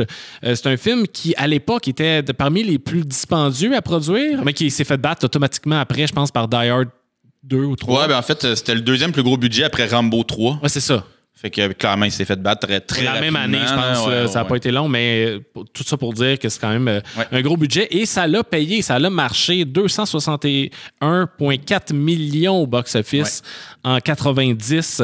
Euh, c'est basé sur une nouvelle de Philippe K. Dick euh, qui nous a donné Blade Runner. Ben, euh, les adaptations de Blade Runner, là, c'est. euh, Ouais, je connais pas les ouais, titres non, de, ses, plus. de ses œuvres par cœur, mais c'est un, un auteur de science-fiction qui a été très adapté au cinéma. Ouais, Qui est à la base de plusieurs grands classiques là, Exactement. Du cinéma. Euh, donc euh, là, cette fois-ci, c'est sur euh, une nouvelle qui s'appelle We Can Remember It For You Wholesale, qui a finalement donné Total Recall. On a Arnold, comme je l'ai mentionné, on a Sharon Stone, qui était inconnue Ouais, à l'époque, ouais, ouais. sortait de nulle part, avait déjà fait des, des petits trucs ici et là, mais ce n'était pas une vedette. Michael Ironside, qu'on a name droppé tantôt, un, un autre très bon vilain. Il y a un autre phase de vilain. Phase là, de vilain, ouais, ouais, euh, vraiment, qui, qui, qui est parfait, qui est tellement bien casté. C'est peut-être une des forces de Verhoeven, d'ailleurs, le, casting. Là, Ouais. Je sais pas si à quel point c'était lui qui s'en occupait pour les rôles secondaires, là, mais euh, vraiment, là, Non, tout à fait. Ironside, c'est c'est su- Et que super Ronnie. Cox aussi. Ouais. tu sais, qui est de retour aussi, euh, un, autre, un autre méchant là-dedans, un rôle similaire en plus. Mais Rapidement, le, synopsis, Mm. Ouais. ça se passe en 2084. On a euh, la, la Mars est colonisée par, par une agence de Vilos Kohan- qui est ouais. Ouais, Ouais. qui est comme le, le nom du méchant. Euh, on a le personnage de Douglas Quaid, qui est Arnold, qui est un euh, qui, est montré comme étant un, un- un travailleur euh, un peu comme tout le monde, mais il est quand même Arnold, tu sais, Ouais, ultra shapé. C'est quand même pas- Arnold qui est genre euh, qui fait le marteau piqueur là, C'est qui, qui travaille dans la construction là. c'est, pas tout à fait le everyday people qu'on s'attendrait, mais non, non. Puis, euh, au départ, c'était, je pense dans la dans la nouvelle là, de mémoire, je pense que c'était genre un comptable. là. Ok. Fait que c'est comme- ils l'ont adapté clair, un peu. C'est clair que tu peux pas mettre Arnold comptable. Personne ne va y croire. non. Et euh, il y a une compagnie qui s'appelle Recall. Et tu vas là-dedans et tu peux te faire implanter des souvenirs euh, de, de, de Mars euh, ou de plein d'autres endroits, je pense. hein. As comme des, des- des souvenirs de voyage sans avoir voyagé, sans- c'est moins dispendieux, puis euh, ça va plus vite. Tu te, tu te rappelles de ça. Et lui va, va se rendre là et est très intrigué. Il va se faire implanter un. justement un voyage, mais il peut choisir le rôle qu'il va avoir, Exact. donc un espèce d'espion. Euh, Il a le choix, il choisit espion. oui, il a le choix. ouais. Mais ça tourne mal euh, en plein milieu de l'opération du transfert dans- de la puce dans le cerveau. Ça, ça chire et c'est comme si. euh, c'est un film qui est très ambigu, hein, Oui. mais c'est comme si il était vraiment un espion pour vrai. Exact. ça? joue sur cette ligne-là, dans le sens. euh, Tout le long du à film? partir de- du moment où est-ce que l'implant dans sa tête, on sait plus qu'est-ce qui est vrai et qu'est-ce qui est Exact. pas vrai. Est-ce que c'est un rêve? Est-ce que ça a fonctionné? Est-ce qu'il est vraiment un espion qui, se fait poursuivre par des, les, les méchants de Mars? euh? C'est ça, parce que dès qu'il y a l'implant, il se réveille dans un taxi. Ouais. Puis là, il arrive chez eux, puis là, boum, ça commence. Sa femme, qui ben, ce qu'il pensait être sa femme, euh, commence à tirer dessus. Euh, donc là, il est vraiment un espion. Là. Fait que là, on sait plus. euh, tu passes le film au complet à essayer de, de- de démêler qu'est-ce qui est vrai, qu'est-ce qui est pas vrai. Puis au final, ça finit. Puis t'as aucune idée. On sait pas plus. non, on sait pas plus. Puis Verhoeven le dit, là, il sait pas non plus. il change d'idée à chaque fois. Puis c'est ça qui est le fun, peut-être, dans ce film-là. là. Je sais que je pense que t'as- moins peut-être trippé que moi, là, mais. Ah, j'ai quand même aimé ça. Ouais. J'ai vu deux fois celle-là. C'est très divertissant. C'est un bon que- divertissant. Ouais. Ça- ouais, Il y a des choses qui. qui- Un peu plus en surface que. que... Ouais, je pense pas qu'il y a tant de deuxième niveau. Là. Ouais. Tu sais, là, on va dire, euh, une belle critique de la colonisation. Puis de, Mais il va, il, il va l'avoir fait mieux plus tard. On va Ouais, y exact. Donc, euh, non, non, c'est ça, c'est un bon. euh, ça m'a fait rire parce que maintenant, il s'est offrir une pilule rouge. euh. Oui. Ah, ben ça, c'est une bonne scène d'ailleurs. euh, Ouais, ouais, ouais, c'est- C'est tellement un mindfuck tout le long. Puis celle-là, cette scène-là est encore plus mindfuck parce que il y a quelqu'un qui se présente comme étant quelqu'un de l'agence Recall qui dit Hey, tout ce temps, c'est juste une fabulation. On n'est pas dans la vraie vie. Fais-moi confiance. Prends cette pilule. Tu sais Si tu prends la jamais- pilule, tu vas revenir à la réalité. Ah ouais, mais ça, c'est intéressant. J'aimais ça, cette Ouais, vraiment. Ben, je pense, moi, je me suis noté, c'est la scène clé. C'est la meilleure Ouais. scène du film, je crois, là, parce que justement, c'est comme, c'est un pivot. Là. Je pense que c'est la scène que Verhoeven, euh, quand il l'a lu, il a fait OK, je. Clairement, ouais, c'est ça. Ben, c'est, c'est, euh, c'est une scène qui n'est pas dans, dans, dans l'œuvre de Dick. là. C'est vraiment euh, les scénaristes qui ont, qui ont ajouté ça. Ouais. Euh, donc, à partir de ce moment-là, je pense que ça diffère vraiment de, de, de, de la, nouvelle. Visuellement, il est beau. Ben, tu sais, il, a- il a- il a vieilli, Ben, évidemment. Puis c'est un film qui est comme sur la transition. Ben, c'est ça, je, je me suis noté. Ouais, ben. Ben, je veux dire, le CGI commençait, il y en a un peu. C'était pas la norme, Ouais. mais ça s'en venait là. Et il y a encore des maquettes euh, ce qui était en- tendance à s'en aller. Fait qu'il y a un mix des deux. Euh, vraiment, l'évolution est arrivée pendant ce film-là. là. On les voyait tantôt à l'écran. Les, les maquettes de Mars sont incroyables, Ouais. sont super belles. Mhm. Mais effectivement, c'est clairement un des derniers films de ce genre-là, d'espèce de- d'effet maquillage là, plus euh, euh, réel, si on veut. On est deux, trois ans avant Jurassic Park. Mhm. Euh, mais encore là, les, les effets sont cool. Tu sais, le- le- la tête qui sauve avec les, quand il se déguise en femme, là, puis c'est quand même Super cool. bon, ouais. Euh, on a des, des- des espèces de, de, de marionnettes. euh, tu sais, le- le- Arnold, quand il- Ouais. les, les- les bandes ouvrent, c'est même pas sa vraie face. C'est ressemble. vraiment réussi. Et tous euh, les, les- différents martiens qui sont Ouais, euh, tous euh, les, ouais, les, le, le Quato, qui est l'espèce de, de, de, de mu- mais pas mutant, là, ben, on pourrait dire ça, Ouais. là, qui sort du ventre de l'autre, qui est genre. Comme une, ma- une Cronenberg, là. Ouais, Cronenberg. ça, Ça, faisait penser à Yoda aussi. Ouais, exact. Ben, c'est ça. Ben, j'ai oublié de le dire tantôt, mais Cronenberg, il avait abandonné la mouche pour faire ce film-là. Ah, c'est ça. Euh, puis là, comme il a laissé faire ça, finalement, ça, ça, Ok. ça, il tentait plus, euh, etc. Fait qu'il a refait la mouche, qui a bien à donner aux deux, finalement, parce que autant la mouche, autant Total Recall, c'est deux des grands films de ces deux réalisateurs-là respectifs. Oui, tout à fait. Puis le- les scénaristes, c'est un tandem de scénaristes pour ça. Puis c'est, eux, ils, ils voulaient le faire euh, plus tôt, là, dans les années 80, ce- cette adaptation-là, mais la technologie n'était pas rendue. Exact. Ils voyaient que c'était pas possible de le faire comme ils voulaient. Ils ont décidé de faire Alien. Ouais. Et là, ils ont fait, euh, ils ont fini par le faire, celui-là, mais ils ont fait toute, c'est, ça, leur filmographie, euh, toutes les Aliens puis Total Recall, ces deux gars-là. C'est quand même une. Ouais, c'est huge, là. Ouais, ouais, ouais. c'est ça. On parlait de sexe ou de nudité dans le- Mhm. l'œuvre de Verhoeven. C'est peut-être son moins. euh, Sexuel. ouais, son moins sexuel. Il y a une scène au début là, avec euh, Sharon Stone. Ouais. Euh, moi, je, je trouvais ça drôle parce que je me suis dit, bon, mettons que je suis Verhoeven, comment je m'imagine euh, la sexualité dans, dans, dans- dans 150 ans? 2084. Ouais, au évidemment, une femme qui a trois seins. c'est comme, ben oui, c'est sûr. là, Tout le monde va avoir sûr. 300 Ben oui. là.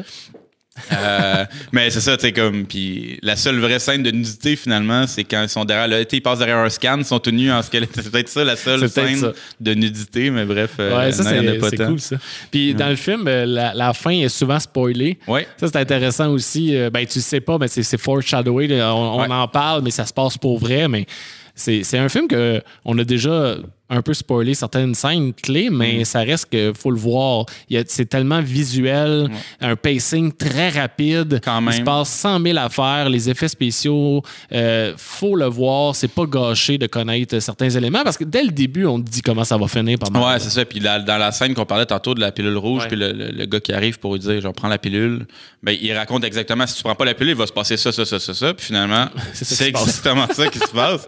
Donc, c'est quand même drôle. euh, euh, puis la fin est le fun parce que c'est une fin qui est ouverte dans le sens où ça Mm. finit, c'est un fondu au blanc. C'est vrai, ouais. Donc, euh, tu sais, c'est peut-être un petit côté genre, ah, c'est un rêve, c'est un, un fondu au Mm. noir. euh, euh, donc, au blanc, on- finalement, on n'a aucune idée. Ça évoque quelque chose d'autre. Ouais, là, ouais, exact. c'est non, ça fait que euh, ça, ce côté-là est le fun. Puis, euh, Non, les visages qui éclatent sur Mars aussi, qui ben, avec le manque de. Ouais, l'effet est le fun. C'est les yeux qui sortent de leur orbite, euh, etc. C'est- bien, mais quand tu sais que deux ans plus tard, tu as Jurassic Park avec des effets incroyables, tu te dis, ah, ok, ouais, c'est. Ça, c'est moins, ouais, moins intéressant soudainement. Mais euh, quand même, ils ont fait avec les moyens, puis ils ont réussi quand même à, à impressionner. On va, on va passer à, Basic Instinct. En 1992, euh, je vais mettre le poster, voilà. Yes. Voilà. Euh, on revient dans un thriller, Oui. thriller érotique. Euh, on a un peu parlé tantôt de Fortman, qui était comme un peu le- le- un, un prélude à ce film-là, indirectement. Avec Sharon Stone, qui est de retour euh, maintenant. En fait, Sharon Stone, Sharon Stone, dans ce film-là, c'est pas mal la femme fatale, iconique des Ben, années 90. ouais, même euh, au-delà de ça, je pense que est dure à battre. Elle est dure à battre. Ouais. Ouais, ouais. Euh, Michael Douglas. On a aussi euh, Gene Triplehorn. Euh, les autres un peu moins connus, mais euh, je vais te laisser. c'est moi qui en parle. Ouais, c'est moi qui en parle. C'est un scénario de, de, de Joe Esteraz. Es- Esteraz. C'est ça. Astérix. Estéraz. Celui qui nous a donné Flashdance. Exact. Et c'est lui qui va signer aussi Showgirls juste après qu'on Trois films pareils, pareils. Ah, Même affaire. Donc, le, le synopsis, c'est suite à un, un meurtre violent. Il y, a une, il y a une ancienne rockstar qui est tuée avec un pic à glace pendant des ébats sexuels torrides. Le, le film ouvre là-dessus. Et euh, on a ne- notre personnage principal, Michael Douglas, euh, qui joue euh, Nick Currant, un détective chargé de l'affaire. Et les premiers soupçons vont sur euh, la copine du- du- de la victime, qui est une autrice euh, qui a fait paraître quelques années auparavant un roman qui décrit exactement cette scène de meurtre dans son livre. Mais est-ce que est-ce qu'elle serait aussi stupide ben, pour. Euh, déjà euh, en fait faire ce qu'elle a écrit, tu sais? Est-ce que c'est plutôt quelqu'un qui n'aurait pas fait un copycat un peu Ouais. euh, une fan, un fan du roman, on ne sait pas. Elle qui est une, justement, une femme fatale, mais qui utilise beaucoup son charme, son charisme pour jouer dans la tête du détective aussi. Elle travaille sur un, un autre euh, roman pendant que le film se passe et c'est sur euh, l'histoire d'un détective qui va tomber en amour avec la mauvaise femme Ouais. et va se faire assassiner. Ouais, exact. Donc ça, c'est le roman sur lequel elle travaille pendant qu'elle euh, elle, elle rencontre le détective qui est Michael Douglas. Tout le long du film, Verhoeven essaie de, de, de te faire croire que c'est pas elle qui est, qui est la tueuse. Il essaie de te mettre un doute en, en tête. Ouais. Euh, puis la, tu la scène d'ouverture, la scène de sexe, c'est quand même. tu sais, On voit jamais sa face. euh, on voit, bon, ça. Même shape, silhouette lui ressemble. Est-ce que c'est elle? Est-ce que c'est pas elle? Euh, moi, je dirais, pour vrai, euh, ils viennent de faire le sexe. Test d'ADN. Ça, à un moment donné, ils font le test, il y a plein de sperme partout, il y a plein de. de- T'es sûr qu'il y a des fluides. euh, Il était rendu là? en Ouais, 92? j'ai- j'ai fait mes recherches et euh, le milieu des années 80, c'était déjà en vigueur. Donc, Oh, je viens de wow. finir le film en 15 secondes. Ben, je pense que, tu sais, on va, on va pas trop euh, rentrer dans les spoilers Non, non, du film, non. mais ça reste que c'est un pire, un des pires détectives euh, du Ah, cinéma. c'est. Oui, Il est pourri, Ça a coke. euh, Il y, a- il y a eu une affaire où est-ce a tué du monde, là. Par- euh, par ouais, par erreur. Bref, euh, non, non, il l'a pas, là. Non, il l'a pas l'échappe un peu, là. Il se fait mener euh, du bout du nez par euh, Ouais. Sharon Stone. qui mène tous les hommes. En fait, ça, ça va revenir chez Verhoeven. c'est Il y a une femme au centre du film, là, Ouais. qui est super forte. Ouais.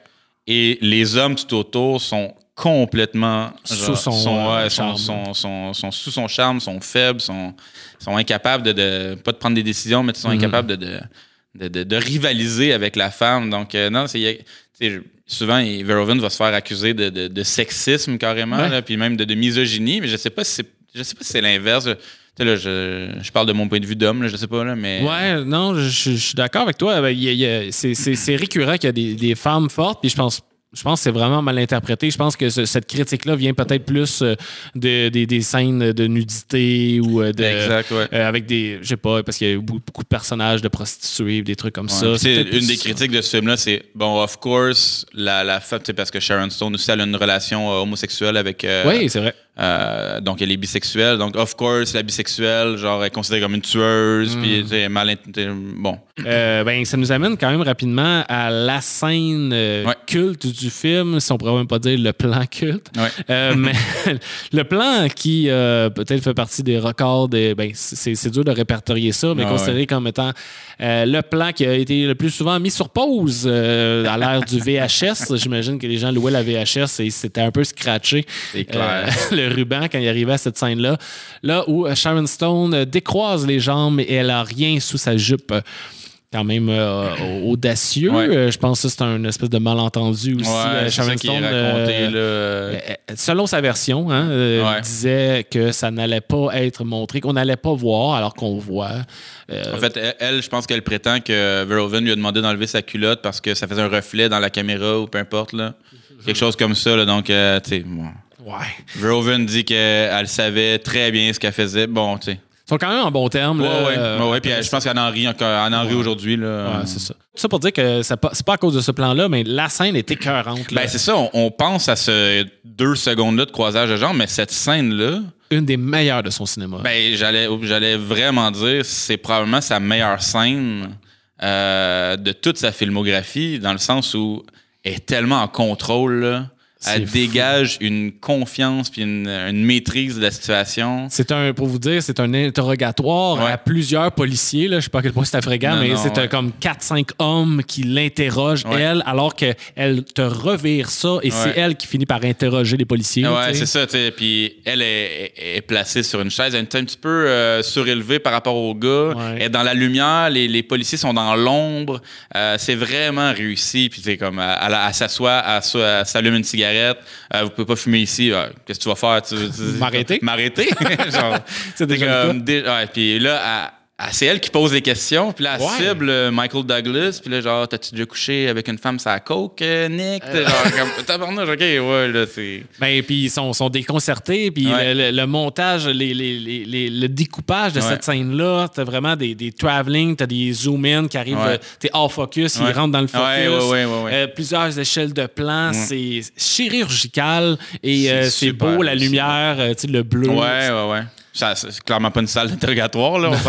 Je sais pas c'est où qui ont filmé ça, là. Habituellement, c'est une table, Ouais, euh, deux exact. Puis là, chaises. ils sont comme à, à 8 mètres les uns des autres, là. Ouais, c'est ça. Mais euh, non, non, c'est ça. Puis euh, c'est le fun parce que cette scène-là va revenir dans le film. Ouais. Mais là, c'est Michael Douglas qui se fait interroger. Donc, c'est. Qui agit un peu comme elle, Ouais. un peu, parce qu'il dirait qu'il est parce que lui, il était là dans le, dans le premier interrogatoire. interrogatoire donc, non, non, c'est c'est- c'est le fun, un petit rappel comme ça. Ouais, On a nommé Hitchcock au début du podcast. C'est assez fréquent. c'est clairement une inspiration, là, je pense, pour ce film-là. là. Vertigo est, euh, Ouais. très- nous vient en tête, là, ce film-là. Exact. Puis, tu sais, Verhoeven, il dit, il dit en entrevue que c'est peut-être un film que Hitchcock aurait fait s'il avait été encore en vie, mais je sais pas à quel point. Peut-être pas. Là, je pense pas que c'était aussi sexuel là, du Hitchcock. Là. Ouais, peut-être que c'était plus 30 ans plus tard, là, ou plus- plus, ouais, à peu près 30 ans plus tard. Là. Ouais, ouais. Euh, mais bref, euh, tu sais, il y a des- des- tu sais, la- la- on est à San Francisco, on est en Californie, on est euh, la blonde euh, euh, femme fatale mystérieuse, euh, tu sais, qui rappelle peut-être Kim Novak un peu ou euh, peu importe. Euh, T'as une bande, euh, une bande son, la, la musique Super est- bonne là-dedans. est super bonne, est très Hitchcockienne justement, est sirupeuse un peu. Il y a un bon, c'est ça, il y y a un- une romance, un mystère. Donc euh, il y a quelques plans qui sont en spirale aussi que je m'étais noté là. Il y a même une shot du haut des escaliers. Ouais, exact. Elle est pas en vertigo avec l'effet. Non, non, là, non, mais non, on- non, exact. Mais quand il, il monte euh, pour se rendre euh, euh, à l'ascenseur, Ouais. à l'hôtel, je pense qu'on voit un petit- Je pense qu'il tourne les escaliers. Ouais. Et ce meurtre-là dans l'ascenseur. puis j'avais pas catché, mais je l'ai réécouté juste avant de m'en venir Ouais. sur YouTube. C'est la main de Psycho, Ah hein? littéralement avec le ice pick, là, Ah avec le pic à glace, littéralement. Euh, donc non, c'est ça. Il y a des petites références parce que c'est un grand cinéphile, Verhoeven. là. Oui. Euh, Ouais, il est très influencé par Truffaut aussi, la nouvelle Ben, vague. ses premiers films, euh, mettons Turkish Delight, c'était quand même très nouvelle vague. là. Il y avait. euh, euh, mais bref, ouais, c'est ça. Fait que Hitchcock, ça reste sa référence. Ouais. C'est son, son réalisateur fétiche, si on veut. Mhm, celui de bien du monde, mais euh, Ouais. c'est vrai que dans celui-là, même autant qu'il est capable de s'éloigner de ses influences puis faire son propre euh, cinéma, là, c'est là qu'il il se rapproche le plus. là. Ben, il fait son propre cinéma parce que je- tu, tu me diras si tu es d'accord avec moi, mais j'ai quand même le feeling que c'est peut-être un peu une satire, ce film-là, dans le sens où il se moque peut-être un peu du genre thriller. Ouais, c'est tellement intense. C'était, on parle d'over the top, là, c'est Ouais. genre. Là, c'est pas over the top dans la violence Non, nécessairement, non, parce qu'il y en a, mais c'est over the top dans les, juste dans les dialogues. C'est tellement Avec la musique, les, les visages qui sais. Ouais, ouais, ouais, c'est ça. Non, mais bref, ça m'a fait réfléchir à ah, peut-être qu'ils se moquent finalement. genre. Peut-être, hein? Je sais pas. La scène quand ils sont en voiture puis ils s'en vont vers l'interrogatoire, elle est derrière, Ouais, elle fume, ouais, elle est comme What's your new book about? Puis là, elle répond là. Ouais. Ah, puis tu parles de voiture, euh, la scène de poursuite là, est cool. est vraiment bonne. là. Vraiment cool. Tu... Sur le bord de l'eau, là, euh, il a- bon, c'est une très mauvaise filature, là, on s'entend là, quand on parlait de un mauvais policier. Là. Il est a pas bon. su à 3 mètres, puis euh, ben, peut-être plus que 3 mètres, là, mais bref, euh, c'était pas subtil, ben, ben, là, mais euh, non, non, c'est vraiment, il y a un bon il y a un bon. euh, Ouais, tu vois pas qui est dans la voiture, ben, ça fait Non. partie de Ouais. l'intrigue, mais ça ajoute aussi que tu tu es poursuivi par euh, une voiture, tu sais, Ouais. comme euh, un objet. Ouais, c'est ça. Puis il cool. y, a- il y a un bon jeu de chat et de souris là, dans, dans le film. C'est un bon. Non, non, ça, c'est. Plein d'affaires qu'on pourrait Ouais. dire. On pourrait parler du V-neck aussi demain. Ouais, c'est ça qui m'a marqué le plus. Là. Ben, ça a marqué ben, du monde pour Ouais. vous euh, situer si jamais vous l'avez pas vu. Il y a une scène dans un rave, on pourrait dire. Ouais, un nightclub. Nightclub, parce que ça fait tout à fait avec Sha- le personnage de Sharon Stone. Mais ça fait moins un peu avec Michael Douglas, il y a comme 50 ans. ça, ça marche pas. Ben, surtout, il pourrait y aller comme dans, dans, dans l'ordre de ses fonctions, Ouais. mais là, il, il est comme en V-neck. Ouais. Peut-être qu'il essaie de. de- c'est peut-être parodique, je sais pas. Ouais, je ça, sais fait pas, vraiment. comme il se sent euh, rajeuni, bref. C'est très son- risible, Ouais, ouais, non, c'est ça. Mais, ben, ouais, en fait, en voyant cette scène-là, je me suis dit, c'est-tu vraiment le meilleur casting? Parce que, on parlait de casting, mais Michael Douglas, Hmm. il est peut-être vieux un peu pour ce rôle-là. Je sais pas. Ouais, peut-être. Je sais pas. Je, je En même temps, c'est comme peut-être son film le plus emblématique. Ouais, euh, ben final, exact. Non, mais- non, c'est ça. Ça, Ouais. puis The Game, là, mettons. Là, ou... Ouais, ouais, même ouais. pas. Là, non, ouais. tu as fait raison. Mais tu sais, on parlait de, de Vertigo, mais euh, Jimmy Stewart était vieux aussi. Ouais, ouais, ouais, Vertigo. c'est vrai, c'est vrai, peut-être, euh, absolument, Peut-être volontaire C'était aussi. peut-être. Ouais, peut-être, ouais. C'était peut-être plus accepté à l'époque, je sais pas. Ouais, je sais pas. On va. On parle de Showgirl. Hey, là, on a les Yes. images. Ah ouais. Mais non, attends. Mais- J'ai j'ai pas mis de nudité parce Ah, que mais c'est je, veux pas qu'on se fasse flaguer sur Ouais. YouTube. Mais Je me suis dit, j'allais te demander comment t'as fait pour trouver, je sais pas, ton, ton, ton loop, il dure combien de temps, là? Ah, il dure 5 minutes. Ah, mais je sais mais pas comment t'as fait pour trouver 5 minutes est-ce qu'il n'y a pas de scène dans ce film-là. Pas mal le ça. ouais, exact. Pour un Ouais. film de 2h15, là. Hey, ah, ça, ça, c'est, je me suis noté comme étant peut-être le film qui est le plus euh, pornographique dans les Ah. films non pornographiques. Ouais, vraiment. Puis c'est comme, je préparais le podcast, puis je, j'avais jamais vu le film. J'ai, quand même vraiment aimé ça. Là. Je peux comprendre les critiques de l'époque, mais je comprends aussi que tout le, le following que le film a, a eu dans les dernières années. Mhm. Puis là, je préparais le podcast, puis ma blonde qui, qui, qui disait Ah ouais, c'est Showgirls, ok, c'est quoi? Là, je disais Ah, ben, c'est un film, ça se passe à Las Vegas, peu importe. Puis là, euh, elle voulait voir de quoi ça avait l'air le film. Et je dis Ben, c'est critiqué pour être un film presque pornographique, mais je te jure, c'est pas juste ça. Fait que là, j'ouvre le film, je, je clique n'importe où dans le film, des seins. Ah oui. là, je clique, OK, non, non, 20 minutes plus loin, encore des seins. encore plus loin. Ah, peu importe ce que je cliquais sur le film, il y avait des, des, des, des boules, il y avait la, la, scène de sexe dans, dans la piscine. Là. Oui. Ah, c'est incroyable cette scène-là. ouais. ben, Vas-y euh, pour le synopsis. Ah, ben oui, oui. 1995 avec Elizabeth Berkley. Euh, elle a eu une carrière après, mais ça Ouais. lui a fait mal quand même, ce film-là. Euh, Kyle MacLachlan, que moi j'aime beaucoup pour Twin Peaks. Pour son Euh, toupette. son toupette euh, pour Dune, mais euh, là-dedans, il fit au bout. Euh, et Gina Gershon, qui fait la. ben, je vais vous expliquer le, le scénario, euh, qui est signé par le même gars de Basic Instinct, Joe Exteraz. Euh, c'est euh, l'histoire de Naomi Malone qui arrive à Las Vegas, un peu. euh, ben, c'est un scénario comme classique qu'on a vu souvent, Ouais. euh, qui reprend beaucoup de patterns. Donc, elle veut être danseuse dans des grands hôtels, les shows, être une showgirl, qui est Ouais. vraiment un, un terme, là, vraiment. Chante- euh, des danseuses topless, mais pour des, dans des casinos là, Ouais, de, des- des- de des- luxe. là. Voilà, elle, par contre, elle, elle commence dans une espèce de, de club de danseuses là, qui s'appelle le, le Topless Cheetah. Elle commence au bas de l'échelle. Au bas de l'échelle. Au bas de l'échelle. Elle se fait snobber euh, Ouais. pas mal euh, parce qu'elle rencontre euh, un peu euh, par hasard une, une costumière de ces grands spectacles-là. Donc, elle, elle va dans, dans les coulisses et la grande vedette, c'est le personnage de Crystal Connors qui est euh, la star, la tête d'affiche euh, du spectacle et euh, du magazine Topless. C'est vraiment au top of the top. Et elle, elle se fait un peu, euh, je sais pas, lever le nez par euh, cette femme-là. Mais euh, la, la- la grande star, Crystal, dont je vous parle, va quand même aller voir le show dans le club de danseuses de notre personnage principal, accompagné de son copain qui est euh, joué par Carl McLaren qui est le, le- le- le directeur des divertissements de l'hôtel. Et ils vont quand même, euh, ils vont la recruter, ils vont lui donner une chance, ils vont la faire auditionner. Elle va rentrer dans le spectacle et là, va vouloir monter les échelons. Euh, comme on a dit, ça revient un peu souvent. Là, on commence dans le bas de l'échelle, on monte au top. C'est littéralement un, un- presque un conte de fées, là, dans le sens où comme, euh, on pourrait faire des liens avec, je je suis sûr, des films de Disney, mettons, où est-ce Tout que, à genre, fait. on commence, peu importe, où elle devient comme une princesse, peu importe, là, mais c'est pas, c'est pas ça qui se passe, mais elle devient une goddess, en fait. euh, c'est ça, c'est le show. ouais, c'est le show. Mais euh, vraiment trash, là. c'est- Dans le fond, ça se passe à Las Vegas. C'est vraiment une critique du milieu, là, du milieu du show. euh, Ouais, le showbiz en général. Ouais, ouais, ouais, exact. Et, Et- et de Las Vegas, surtout. là. Puis vraiment, tu sais, tous les coups sont permis, là. littéralement. là. Tout le monde est méchant là-dedans. Il n'y a personne qui est gentil. La seule qui est gentille, c'est la C'est costumière. son ami, ouais, puis elle se fait punir à la fin, elle, elle se fait ramasser. Là. Elle se fait ramasser. Fait que non, non, c'est. c'est- c'est- Tu sais, je peux comprendre là, les critiques. Au-delà de, de la nudité, Mhm. euh, c'est un film qui peut faire mal à regarder. Là. Oui. C'est sûr que Hollywood n'a pas aimé ça. Ou- faire, euh, mettre son miroir d'en face. c'est ça. Ouais. Fait que, non, non, c'est. euh, mais Ah. tu sais, Naomi Malone, Elizabeth Berkley, là, ça, c'est une femme de, pleine de bonne volonté. C'est- Tu sais, on parle de femme fatale, de femme forte. Ben, pour moi, c'est un excellent exemple parce que dans un milieu complètement machiste, complètement euh, euh, méchant, Oui, complètement, oui, oui. vraiment violent, Cruel. c'est un cruel.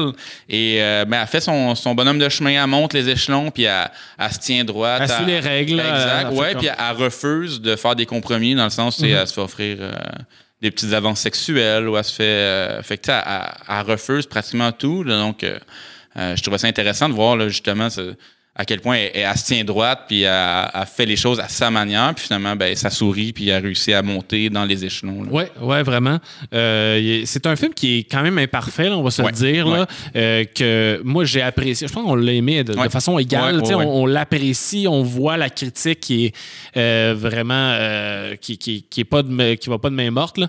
Euh, Ouais. Mais c'est sûr que dans les, dans les dialogues, dans le casting, des, Dans l'acting, dans l'acting, c'est- ouais. exact, c'est ça qui, est- qui est so-so, qui est risible. Carl, Carl McLaren, il a vraiment pas aimé le film quand il a vu le résultat. euh, alors que c'est qu'il est vraiment sorti de la première. Là, ben ça, c'est une, une rumeur. Ça a l'air qu'il aurait dit non, je suis pas sorti, mais pendant deux heures, je me suis dit, qu'est-ce que j'ai fait là? Euh, Puis, tu parlais d'Elizabeth Berkley qui, qui ça lui a nuit, ben, tu elle joue tellement intense dans ce film-là ouais. Euh, que, on, a- on, euh, on l'a réduit peut-être à ce rôle-là, là, mais Ouais, on sait pas. pas euh, mauvaise. ouais, ouais, non, c'est ça. que- tu sais, c'est- c'est clairement pas l'étendue de son. tu sais, Ben non. euh, Là, elle ouais. joue une fille qui est nue 100% du temps. Ben non, c'est ça. Fait que là, c'est ça, ça l'a comme. Tu sais, puis Verhoeven s'en veut, là. Ouais, Euh, c'est ça. Il disait, je lisais une entrevue où est-ce qu'il disait justement comme. J'ai détruit sa carrière, ce fille-là, Ouais, là, ouais, tu sais. Ou peut-être Ben, pas. Ben, Elle a ouais. travaillé, mais elle a pas fait Ouais, des ouais. gros rôles. Non. Il y a quand même des films connus qu'elle a fait, mais euh, c'est des films que j'avais vus, je savais même pas qu'elle était dedans. là. Ça vous montre un peu. euh. Mais tu sais, c'est quand même ironique parce que tu sais, il se fait traiter de pervers, Verhoeven, en faisant Mhm. ce film-là. C'est quand même ironique qu'il quitte les Pays-Bas, puis là, comme dix ans plus tard, il se fait traiter là, tu sais, Ouais. C'est la, la, la, la, la, la loupe de sa carrière. C'est comme un cercle. C'est un 10 ans ouais, ouais, qu'après ça, il exact, faut qu'il se renouvelle, ouais. sinon euh, il fait trop de mal, il fait trop de peine à du monde. Là. Non, c'est ça. Euh, c'est un film euh, qui a gagné 6 Razzies. Ouais. Euh, pire film, pire actrice, pire couple à l'écran, même si c'est pas vraiment de couple, mais c'est mentionné comme n'importe. À, à tous les moments qu'il y a deux personnes, c'est pire. Ouais. pire réalisateur, pire scénario, pire révélation dans le cas d'Elizabeth Berkeley. Ouais. Euh, mais Verhoeven est allé chercher son prix. Ouais, c'est un des premiers, je pense, à l'avoir Le fait. premier, ouais, le premier, ouais, ouais, euh, wow. Donc, euh, je sais pas s'il y, a il y a un bon sens de l'humour, euh, il y a beaucoup d'autodérision. Je pense qu'il savait le film qu'il venait de faire, Mm. même s'il le, il le défend. Il savait que il- on parlait, il, il fait pas de compromis, il a Mm. fait ce qu'il voulait faire. Ah ouais, puis il y a même- visuellement, c'est un, les couleurs sont incroyables. Ouais, exact. C'est un film, le, le pace, le pace du film, le- il s'arrête jamais. euh, même pour deux heures et quart, tu t'ennuies pas, je pense, avec ce film-là. Pas vraiment. Tout à fait d'accord. Tout à fait d'accord. Ouais. Comme un show de Vegas, finalement. c'est littéral. Il voulait recréer ça, je pense. Là. en mettre plein la vue. Ouais, c'est exactement ça qui se passe. Il a fait. euh, c'est un film qui est euh, raté 18 ans et plus. Ouais. Et lui, il a accepté de, de perdre 70% de son salaire pour que ça soit raté là, NC-17. euh, parce que justement, il voulait aller au bout. Fait qu'il a dit Je sais que ça va, ça va m'ouvrir moins de portes là, de le mettre 18 ans et plus. Ouais. Il y a moins de gens qui vont pouvoir le voir, ça va être moins publicisé, peu importe. Mais je veux le faire comme ça, sinon je le fais pas. Puis il a, il a- il a été vraiment moins payé. Euh, il touchait moins de, de- de- de recettes, mais de toute façon, ça a été un. Ben, là, ouais, Euh, ça n'a pas marché, fait qu'il n'y a pas eu grand recette au film, mais, mais ça c'est tout, tout à son honneur quand même. Ouais, vraiment. Puis, euh, tu sais, de toute façon, il- je pense qu'il roulait peut-être pas sur l'or, mais ses, ses films précédents, là, Ils ont fait, euh, ils euh, ont fait, c'est ça. ils- l'ont aidé, je pense pas que ça ait fait trop mal. là. tout à fait.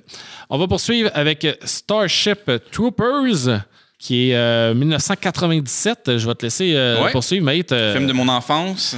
Yes. Moi, c'est, probablement le, le film pour lequel, euh, la raison pourquoi j'ai choisi Verhoeven. Nice. Euh, ça a été vraiment un film marquant dans, dans, dans ma jeune vie là, de, de, de, de cinéphile, si on veut. là. Mhm. Euh, donc, ça se passe encore, bon, film de science-fiction. On est, en- on est au 23e siècle, donc on est quand même assez avancé dans le temps. La, la- la planète Terre est sous la, la gouverne d'un gouvernement mondial qu'on appelle la, Fédération. Donc, on est tous sous la même, sous la même bannière, si on veut, sur le même pays. Euh, on va suivre. Ça commence comme un espèce de, de, de, de film d'ado un peu là, qui sont à l'école euh, avec Vraiment. une game de football. là, euh, donc, on suit un groupe de jeunes, principalement Johnny Rico, qui est joué par Casper Van Dien, et qui décide finalement de s'enrôler dans l'armée. Euh, lui et son groupe d'amis, euh, parce qu'ils veulent devenir citoyens. Et c'est ce que le, le- ce qu'on explique au début, c'est que pour, euh, pour être un membre de la société, pour être un citoyen, faut servir son, euh, faut servir son pays. Donc, euh, euh, d'où l'idée de, de, de, de s'enrôler dans l'armée. Euh, pendant son training militaire, une guerre est déclarée entre les êtres humains et les, euh, les arachnides, qui est un peuple d'araignées vivant. euh, euh, vivant dans une galaxie euh, lointaine. Gigantesque. Ouais, gigan- ouais, exact. Et donc, on va suivre euh, les, les- les, l'ascension de ce Johnny Rico-là, qui commence, qui commence euh, comme un fantassin, donc dans l'infanterie, et de sa con- euh, copine, euh, ouais, donc euh, Carmen Ibanez, qui, elle, va se lancer plus dans le, dans le pilote. Le gros vaisseau. là. de gros vaisseaux. Donc, donc c'est leur formation militaire jusqu'à puis là ils vont se, ils vont évidemment ils vont aller ils vont aller au front, ils vont voir tout le monde. Moi, c'est mon préféré. Ouais, moi aussi. Je l'avais jamais Ouais. vu avant il y a deux, deux trois Ouais. ans. Euh, pour mon plus grand plaisir, je l'ai Ouais. vu. Toi, tu l'as vu au cinéma récemment? Ouais, j'étais allé. que- euh, C'était présenté par le, le Ciné-Club. euh, je pense que c'est ce Ciné-Club de Montréal ou le Film Society. C'était au cinéma du musée, donc une vieille copie 35 mm. C'était. Ça devait être cool. Ouais, vraiment grand écran. cool, ouais, ouais, Les euh, 25 ans du film. Ouais, exactement. C'est ça, pile 25 ans, là, 97. Donc, non, vraiment une belle expérience de voir. Parce que c'est quand même un, un film à grand déploiement, là, dans le sens où il y, a- il y a de l'action en masse, les effets spéciaux sont super. Ils sont cool. Euh, donc, de le, voir, de le voir sur grand écran, là, vraiment, ça a été super impressionnant. C'est, je suis jaloux, j'ai pas pu y aller, mais euh, j'a-. Je t'ai pas invité non plus, ça aide pas. Je hein. voulais te faire une surprise. mais ouais, c'est un film qui est, qui est, qui est très drôle. Ouais. C'est, sont plus drôles, Ouais. mais qui en même temps ont autant d'action. Puis Ouais. c'est pas que ça. Euh, Il y a beaucoup de choses à dire sur ce film-là. Je l'aime beaucoup parce que la critique sociale est évidente. Comme un Robocop, là, ben, qui est écrit par le même auteur. là. Ouais. C'est euh, Edward Neumeyer. là. Je l'avais Ouais. pas nommé pour Robocop, mais effectivement, c'est le. le- qui a même. pas écrit grand-chose à part ces deux films-là. là, Ok. euh, Ben, c'est ça qui est cool, parce que ça, ça- en tout cas, ça paraît, euh, du Ouais. moins, mais ça, ça me touche plus, celui-là. Il est, il est hilarant, il y a, il y a beaucoup de couches. euh, c'est encore une fois les médias, la Ouais. manière qu'ils sont traités. Ben, il y a la- des, ouais. des, des, des, inter- des, euh, pubs. là. Ben, la, la- la satire est vraiment plus euh, palpable ou vraiment plus évidente dans ce film-là que, mettons, dans un Robocop, je pense. Là. Je pense que c'est clair que ça rit Ouais. euh, de bien des affaires. Tu sais, en Ben- fait, c'est- basé sur un livre Ouais. euh, qui, a été, qui est un grand classique de la science-fiction, un livre dans les années euh, dans- ben, du même nom, là, euh, Starship Troopers, et qui est un livre littéralement d'extrême droite, dans le fond, qui valorise une cité, un, un- un gouvernement militaire, si on veut, dans le sens... Le fascisme. Ouais, exact.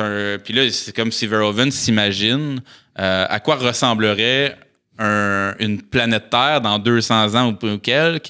Euh, si le fascisme, mettons, puis là on peut faire un lien avec l'occupation nazie dans son enfance, c'est, euh, si mettons les nazis avaient gagné, à quoi ça pourrait peut-être ressembler? Ouais. Et ça revient souvent parce que, euh, tu sais, bon, il y a Neil Patrick Harris, on l'a, Ouais. qui, qui, à Manon, on le voit carrément, il est, il est littéralement habillé. Comme Hitler, là, Que- ouais, comme un SS ou comme, bon, euh, littéralement comme un habit nazi. Euh, la scène d'ouverture du film, euh, où est-ce que c'est comme une genre de pub, où est-ce qu'on dit genre euh, enrôlez-vous, l'espèce de, l'espèce de message de ça, ben c'est plan par plan une copie de Triomphe de la volonté d'une scène de, de Lenny Riefenstahl. Ouais, j'ai lu qu'il s'est inspiré. Euh, ouais, donc, tu sais, c'est. Ouais, Puis là, il sort le film, la- les critiques voient pas du tout la satire, puis il lui dit Hey, t'es un fasciste Genre, c'est quoi ton problème? Genre, Ah, euh, ouais, Dieu. comme pour moi, tu sais, comme. J'ai grandi avec ce film-là, je sais pas, là, mais Ouais. c'est, ça me paraît tellement évident. Genre, C'est une évidence. Là. c'est comme son. Il a fait au, mo- au moins 10 films, là, plus que ça. Vous avez pas compris encore, genre, que ce gars-là, il se moque de tout, genre. Tellement. Ouais.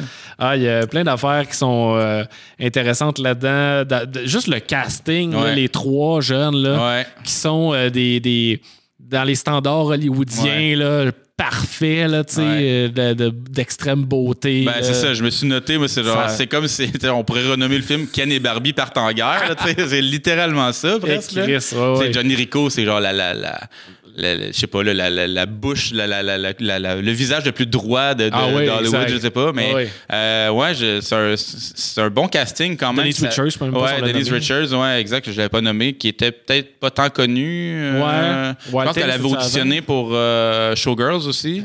Ouais. Euh, bonne chose pour elle qu'elle n'ait pas, été choisie, mais bref. euh, Même si elle n'a pas une grande carrière. non, c'est Michael Ironside qui revient, qui joue le, le, le- Professeur. le professeur du début, mais c'est aussi un, un des. Un vétéran? Ouais, un vétéran de l'armée là, qui va revenir, qui est incroyable dans Il ce rôle-là. Ouais. le camp d'entraînement Ouais, euh, ouais, où ce que c'est ultra violent euh, avec le fameux call médic Ouais. c'est juste de caller quand quelqu'un meurt là ok un médic va s'en occuper mais puis ah ben ouais c'est quelque chose qui est vraiment cool quand même puis que c'est la parité euh, Ouais. homme-femme là-dedans Ouais. Ouais. euh, bon, tu as nommé le personnage de Denise Richard qui conduit justement le- le- un des plus gros vaisseaux, qui est, qui est sous les commandes d'une autre femme aussi. Euh, donc, hommes, femmes font les mêmes rôles, sont traités égales, ils prennent leur douche ensemble. C'est ça, les vestiaires sont mixtes. Les vestiaires qui est sont genre, mixtes. C'est pas adressé, c'est juste de Non, même. c'est ça, c'est juste de même. Ça, c'est cool quand même. Ouais, vraiment. Puis c'était la même chose dans, dans Robocop. Le vestiaire des policiers était mixte aussi. Ouais. Je sais pas si c'est un message que, que Verhoeven envoie, mais bref, pour lui, c'est juste logique. là. Ouais, non, tout à fait. C'est ça, c'est très cool. euh, puis euh, tu sais les, les scènes euh, ultra intenses sur, sur la planète avec les arachnides là, c'est Ouais. Il y en Ouais. a des millions, c'est ça explose, ça splash, Ah ouais. ils ont de la glu, ils ont du sang, c'est plein de couleurs, J'ai noté, j'étais allé faire les recherches, 883 000 morts dans le film. Ah oui, Il y a du monde, ça a count. l'air qui, euh, On qui comptait calcule ça. mais bref, euh, euh, presque un million de morts, c'est quand même... c'est quand même incroyable. Mais j'avais une citation, tu sais, on parlait de la scène du vestiaire puis de, Ouais. de- de- de la nudité. J'avais une citation de Verhoeven direct, là, c'est, euh, bon, le francisé, euh, on l'a mis en français, là.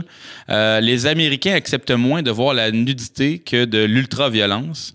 Je n'ai jamais vu de scène de sexe dans un film américain qui ne soit pas totalement ennuyante. Ah ouais. Une paire de seins est plus difficile à faire passer au censeur qu'un corps criblé de balles. Ah ouais. Ce qui est quand même, t'sais, probablement vrai. Là. Ouais. Euh, Puis, tu sais, on n'a pas parlé pour Showgirls, mais c'est quand même hypocrite que ce film-là est floppé, mais que les ventes de VHS puis de location de VHS est comme.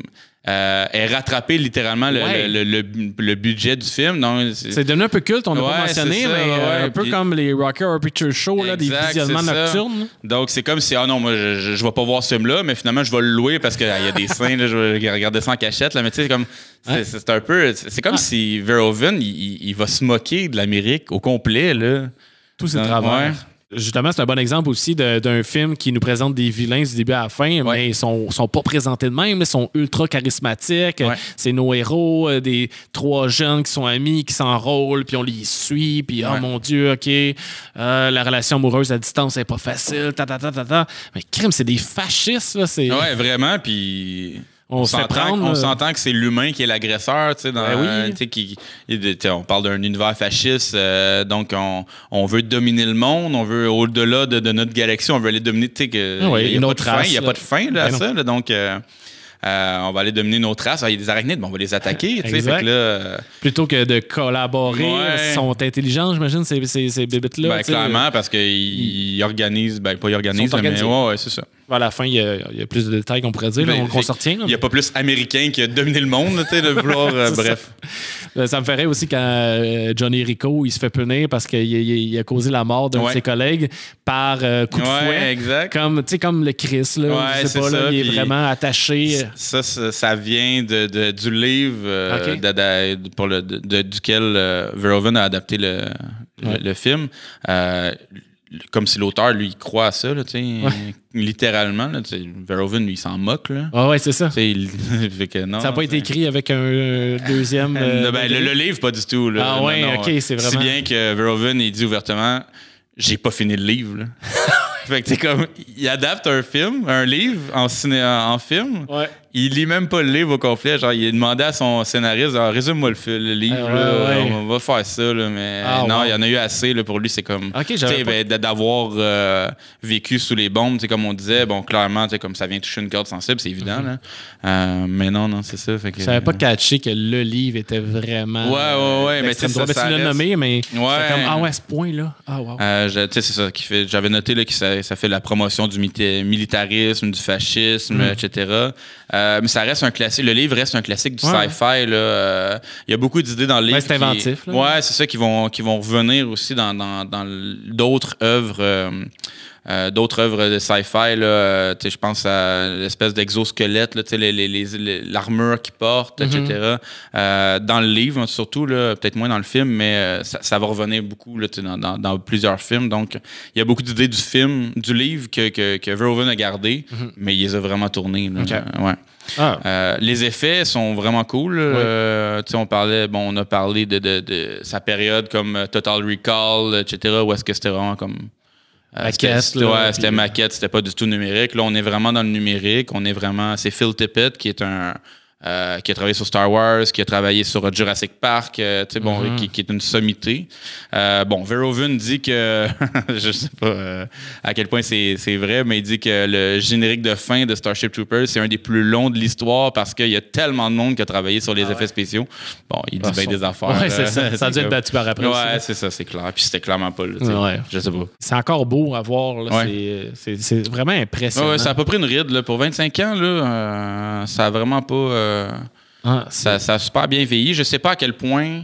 euh, je sais pas c'est quoi les raisons pourquoi le film n'a pas été si bien accueilli. Euh, je sais pas si ça a pris comme le. Je sais pas, le 2000 le 11 septembre 2001, puis comme le. le, euh, un réveil collectif. Ouais, là, je sais pas pour comprendre que ah ouais, ok, c'est peut-être c'est peut-être une satire finalement, c'est peut-être de l'ironie, de l'hyperbole qu'ils utilisent.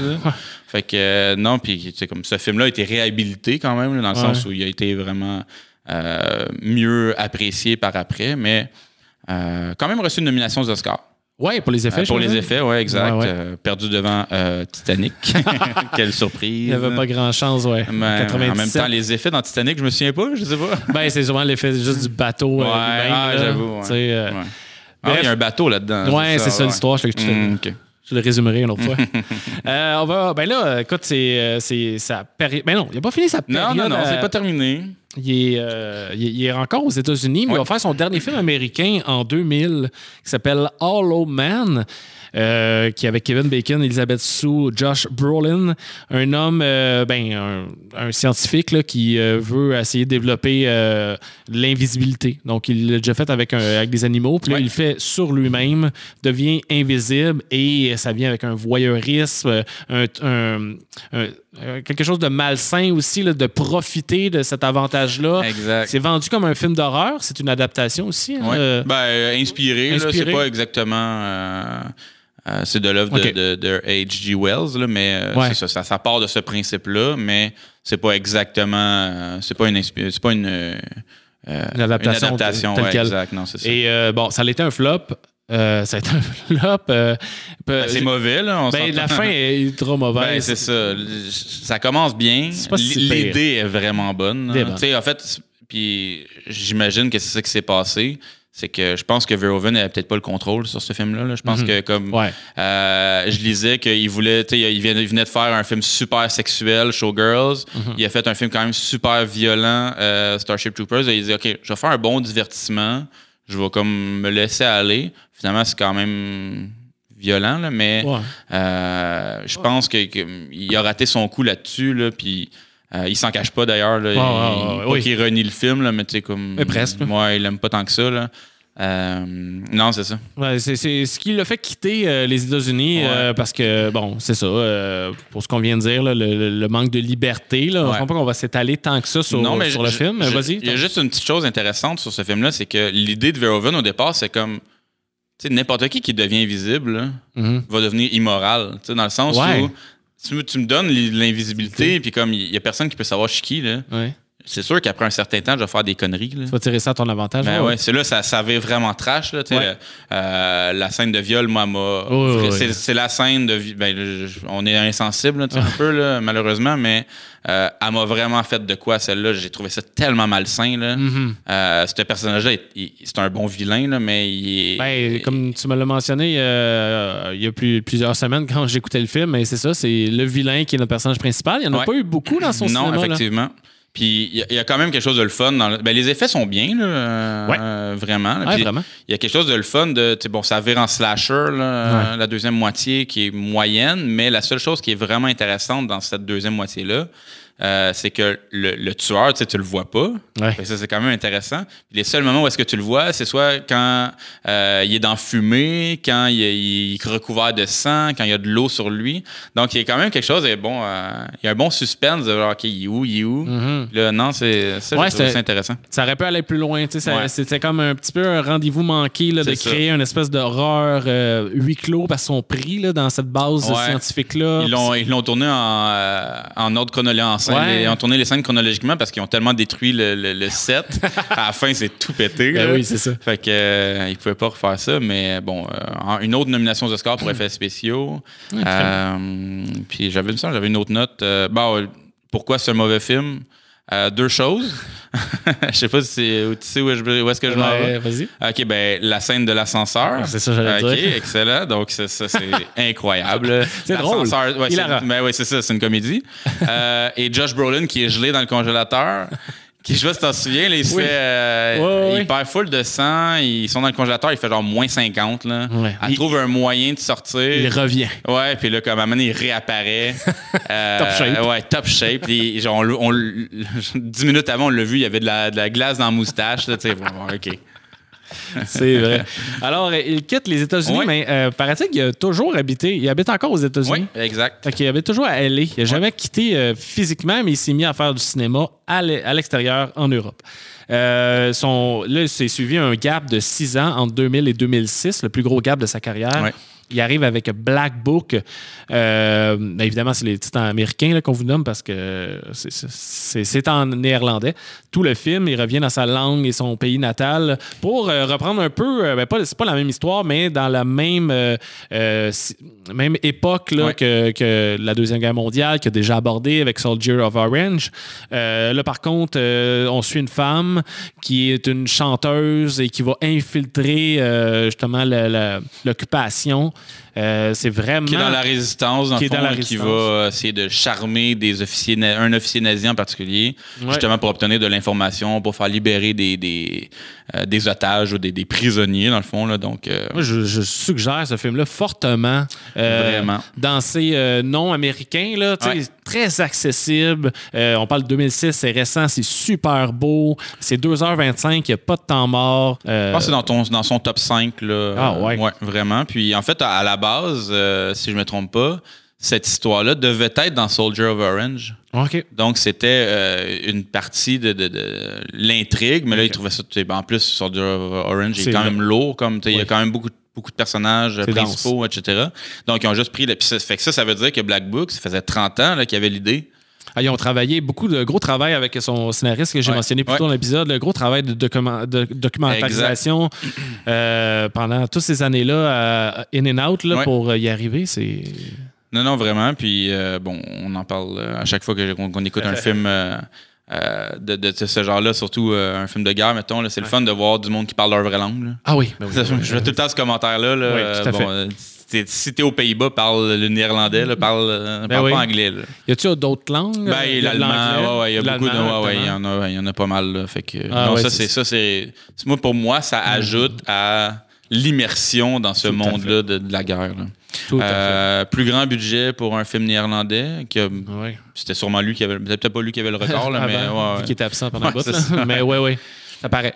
Ouais, vraiment. Non, c'est puis c'est c'est aussi comme on, on, l'a- on a fait le même commentaire pour Soldier of Orange, mais c'est littéralement un film euh, hollywoodien ou en tout cas il y a- Ouais. il y, a autant de revirements que dans n'importe quel bon blockbuster euh, euh, Ouais. américain.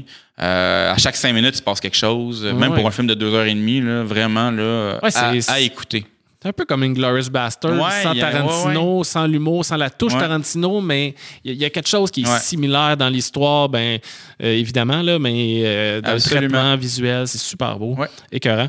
Euh, un autre six ans passe, on est en 2012, il sort euh, Tricked, euh, qui est un film un concept. Là, parce que, ça un film? Ouais, c'est ça. Il y a une prémisse qui a été écrite par une scénariste. Ils ont filmé cette prémisse-là et ils ont laissé participer les internautes. Ouais. On est en 2012, à l'ère d'Internet, c'est très facile. Il, il vient, il a copié Bob Morin avec le journal d'un coopérant qui est sorti, je pense, un- ouais, trois ans ouais, avant. trois ans avant. Copieur. là. Non, mais Morin, c'était plus Ouais, c'était pas la même chose, ouais. Mais oui, il y a- il y, a un peu de ça. Non, il considère comme son 14e film et demi Ouais. parce que c'est ça. C'est peut-être pas un film complet. Ben, oui, là, mais euh, du fait euh, du concept que c'est. euh, il filmait, et après ça, il, il- il prenait les scénarios, les, les idées, il, il filmait un- un autre, un autre bout. Après ça, c'était tout back and forth en- entre ça, la pré-production et le tournage. ouais, des sections de 4 minutes là, qui, Ouais. qui filmaient. Ça, ça fonctionne pas vraiment. Là, puis il dit lui-même, le, le but c'était de faire participer le, le, le public qui Ouais. soumettait des scénarios, mais ils en ont tellement reçu. Ouais. Puis Verhoeven dit, il y avait, tu sais, il y avait un, espèce de making-of là, qui, Ouais. qui est, puis il dit, j'ai, pas vraiment ce qu'on me soumettait. Fait au final, il a écrit 70% du film alors qu'il devait en écrire 0%. là, Ouais, tu sais. c'est ça. Fait que ça revient à, il fait pas de compromis, il, fait- il, il- il aime ça avoir la liberté totale de ces choses. Fait que de se faire imposer quelque ça. chose, ça va comme c'est contradictoire avec son, C'était son idée. sa fait que méthode. Je pas, Ouais. Ben, le problème de financement aussi, là, Ouais. fait que c'était comme une manière de. Non, regarde, on va faire de quoi de plus petit budget. ça, ça faisait très télévisuel. là. Très soap. Ensuite, elle, en 2000. Hey, on va passer tous les films. euh, Ouais, ouais, ben mais ouais, il va y écoute. avoir du montage. Ah, peut-être, peut-être pas. Euh, on, le film Elle, E, L, L, E, en 2016, avec Isabelle Huppert, un film euh, français. Il est retourné à Cannes pour la deuxième fois depuis Basic Instinct avec ce Ouais. film-là. Euh, Isabelle Huppert qui a eu une nomination aux Oscars, quand même rare aussi pour un film étranger. Vraiment. Elle est incroyable, comme d'habitude. Comme d'habitude. Elle joue un rôle taillé pour elle. Tout Tout à fait. J'ai l'impression que c'est un, un film de Haneke, mais je dis ça juste à cause Ouais. d'Isabelle Luppert, qui est un peu mon lien là-dedans, mais aussi l'histoire. Mais il y, a- y quand même. euh, c'est revenu souvent là, dans, mes, dans mes recherches. euh, Il y a quand même du lien entre Verhoeven et Haneke. Là. Ouais, quand il est, quand il est pas Tu le connais dans- plus que moi, là, je le connais pas tant, mais. Ben, quand il est plus dans l'intime. Ouais. Ouais, Ben, exactement. elle, c'est un bon, un bon exemple. Tout à fait, tout à fait. Euh, thriller, quand même, oui, vraiment. Thriller érotique, avec une bonne twist. tu sais, c'est pas le, ça s'en va pas où ce que tu penses. euh, puis, Vraiment, euh, ça- C'est pour ça- ça qu'on va ouais. en dire le moins possible. Ouais. mais, euh, Bon, on peut. euh, non, on n'en dit rien que Non, non, vas-y, vas-y, Non, vas-y. mais en fait. pas bon, sur l'histoire. euh, Ah, ben, pas, pas sur la fin, je veux dire. Ah ouais, non, c'est ça, mais dans le fond, c'est l'histoire d'une femme d'affaires à la tête d'une d'une boîte de jeux vidéo qui, dès le début du film, se fait violer par un homme masqué. Chez Euh, Chez elle, donc quand même assez troublant. Et euh, bon, le reste du film, c'est même pas, elle essaie même pas, ben, elle essaie un peu de savoir c'est qui, là, ça va être révélé plus tard, mais euh, c'est vraiment plus elle qui, bon, a fait semblant de rien presque, là, vit sa vie. Elle- Euh, elle est de glace, elle est ouais, comme vraiment. femme solide, là, Ouais. ça n'a pas rapport. Elle, elle alerte pas les policiers, en fait. Non, non, Elle décide d'en ouais, faire son propre combat. tu sais. Exact. Donc, euh, et on va s'arrêter là. On va parce Ça vaut la peine. Ça vaut vraiment la peine. Euh, au départ, je pense que ça avait, ça avait été une idée de Verhoeven de le faire euh, aux États-Unis, ce film-là. Euh, donc, c'était pas du tout euh, l'idée de, de- de- de le faire en France. C'était pas son idée principale. Euh, J'ai une liste d'actrices qui ont été considérées. Marion Cotillard. Sharon Stone. Bon. Nicole Kidman. Diane Lane. Ah oui. Caris Van Houten, qui est Oui. l'actrice de, Black, Black Book. Book. Julian Moore. Bref, tu sais, Ouais, ouais. ça a pu. Mais c'est très européen comme film, quand même. Là. Oui. Euh, Mais tu sais, là, euh, Isa- Isabelle Huppert, là, qui est là-dedans, Ouais. euh, la 60, mi-soixantaine, Ben oui, quasi vraiment. 63, 64. Tu sais, qui est, ça avait été Marion Cotillard, c'est pas le même film. Là. non, vraiment pas. Mais ouais, ça, marche au bout de Ouais, même, tel ça quel. marche super bien. Puis, en fait, le nom d'Isabelle Huppert était, euh, était lié au film là, depuis, depuis Ouais. Euh, au livre, en fait, parce que c'est un- adapté d'un livre. là, donc, elle, elle voulait vraiment faire ça. Mhm. Fait que c'est peut-être pour ça que. Qu'il y a un jumelage entre les deux. Puis là, Verhoeven a réappris le français pour faire le film parce qu'il voulait parler en français dans le. Vous connaissez un sur peu le- avant le Il, français? a- il avait appris le, français euh, pendant son, enfance, son enfance. Ouais. OK. C'est ça qu'il m'a dit. C'est ça Comme se- si je connaissais. Il se débrouillait, tu penses? Ouais, ouais, ben j'imagine. J'ai pris des cours de français, mais bref, euh, bon. OK, cool. Ouais. Mais vraiment, c'est. J'avais jamais entendu parler de ce film-là. Ah non, ben moi, je le Euh, ouais, c'est ça. Ben, c'est toi qui m'en avais parlé. En Ouais, fait, j'avais ouais. écouté il y a quelques mois, puis vraiment, là, super bon. Vraiment. Et son dernier, euh, à ce jour, hein, toujours actif, on le rappelle, euh, Benedetta en 2021, qu'on a un peu mentionné en début d'épisode. Il l'a coécrit. euh, un des rares films qui, a, Ouais. qui a vraiment participé là, avec, euh, avec un, un scénariste, non pas une adaptation. On est dans la religion à côté. C'est peut-être le, le- le thème qui est sur le top, là, mais évidemment, la sexualité est pas très loin. Ouais, effectivement. Parce que c'est pas mal sur ces deux pôles-là que ça joue. On est au 17e siècle, euh, dans un, une église couvent là, avec des, des- des- des religieuses en Italie. Euh, une, une femme qui est euh, ben, une religieuse qui a des visions sexuelles, qui est un peu érotique, démonisée. Ouais, exact. Puis elle va se, se lier, pas d'amitié, mais en fait, il va avoir une liaison euh, pas mal sexuelle, amoureuse presque, là, avec une autre sœur. Et bon, ça va, ça va chirer assez solide. Quand ça commence à chirer, là, le film est écœurant. c'est écœurant. Moi, j'ai, tu l'as vraiment. Je l'ai vraiment aimé, ouais, moi. j'ai- le, le début, là, j'ai de la misère. J'ai eu de la Ouais. misère. Là, j'ai pas, je croyais pas là, comme à leur début de relation, mais une fois que ça part, là, Ouais. tu, tu regardes plus en arrière, puis c'est une ride. Là, Ben, c'est une de ses meilleures réalisations. Vraiment, ouais, ouais. C'est comme. Premièrement, le, le- le- le set design, le décor, Ouais. c'est incroyable. Super beau. Ouais, vraiment, c'est, tellement maîtrisé comme film. C'est exactement ce qu'il voulait, comme, ce faire. là. Ouais, ouais, puis ça le représente tellement, son ADN est dans ce film-là. Ouais. Euh, évidemment, c'est pas Robocop, c'est pas la même chose, on est ailleurs, mais tous les éléments sont là quand même dans, dans sa recette classique, puis il n'y a pas de compromis, puis même s'il a passé 80 ans quand il l'a fait, ça reste que c'est pas vieux jeu, c'est ultra dynamique, jeune comme. Vraiment, ouais, Euh, c'est ça, c'est dynamique, c'est, super réussi. Là. ah ouais, vraiment, mais tu sais, euh, écoutez pas ça euh, avec euh, vos enfants ou avec vos parents. là, Non, vraiment pas. On voit pas mal d'affaires, mais c'est il y a des bons effets, c'est vraiment Vraiment cool. Ouais, super. Puis dans le fond, c'est, adapté d'un livre là, Mhm. qui est sorti dans les années 80. Puis dès les années 80, euh, il y avait un intérêt pour faire cette histoire-là au cinéma. Mais ça coïncidait avec son entrée en, Amé- en- son Ouais. arrivée en Amérique, fait que ça a comme été mis sur la glace. Puis j'admire ça dans un sens où c'est, intéressant de voir, OK, ah, j'ai, pensé à moment. ce film-là, mais je le laisse là, là, puis comme 30 ans plus tard, je vais le ressortir, puis je vais le faire. Ouais. Tu sais, c'est, vraiment... euh, Je m'attendais pas qu'un film sur la religion euh, allait m'interpeller autant. ça m'intéressait pas du tout. Non, non plus. Puis, tu sais, il y a vraiment des affaires super, euh, vraiment réussies là, quand, quand, quand elle a des visions, puis elle prend la voix, là, Ah oui, une oui. espèce de voix grave. voix là. diabolique, Moi, là. Moi, puis ma blonde, on, on- à chaque jour, on se crie cette voix-là. puis là, dès que quelqu'un dit, on dit blasphème! puis là, ma blonde l'a mieux que moi, je m'excuse, Ouais. elle va, elle va être fâchée sur mon imitation. là, mais... Ah, c'est cool, c'est réussi. C'est ça, je Ouais. parlais par- Ouais. parce qu'il n'y a pas tant d'effets, mais. non, non, c'est ça. Mais même, comme euh, y a- c'est a- la, la voix est assez modifiée pour que tu dises Ah, c'est-tu vraiment une, vision ou c'est elle qui change. Tu sais, je sais pas. Ouais, C'est elle qui change sa voix ou c'est. Non, vraiment, c'est un excellent film. très bon film. Écoute, ça nous amène à maintenant euh, la, la, la, la fin, ben, pas la fin, mais c'est la fin de l'épisode, mais euh, la suite euh, plutôt. Oui. Euh, on ne sait pas exactement. On sait qu'il y a des projets sur la glace. Euh, il y a Young Sinner, qui est un, un- film. le titre, je pense qu'il est juste sorti. Je le sais pas si- scénariste aussi, euh, Edouard euh, Lumière. Ah, bon, euh, Robocop et. euh, ouais, Starship. Ouais. Donc, euh, on a l'impression que ça va être une satire américaine. Ça parle de, de, de sénateurs tu sais, à Washington. OK. Ah, tu vois, je- j'avais pas lu. le- J'aurais pensé Sinner, j'aurais pensé religion. Ouais, Mais non, c'est super intéressant. ouais. Ça peut être vraiment intéressant. Il y en a un autre que j'ai traduit moi-même sur Google parce qu'en néerlandais, Ah ouais, ça donne les secrets d'un bon mariage. Ah, ça ne sera peut-être pas ça le titre francophone officiel, mais Non, non, moi, je m'attends à ce que ce soit ça.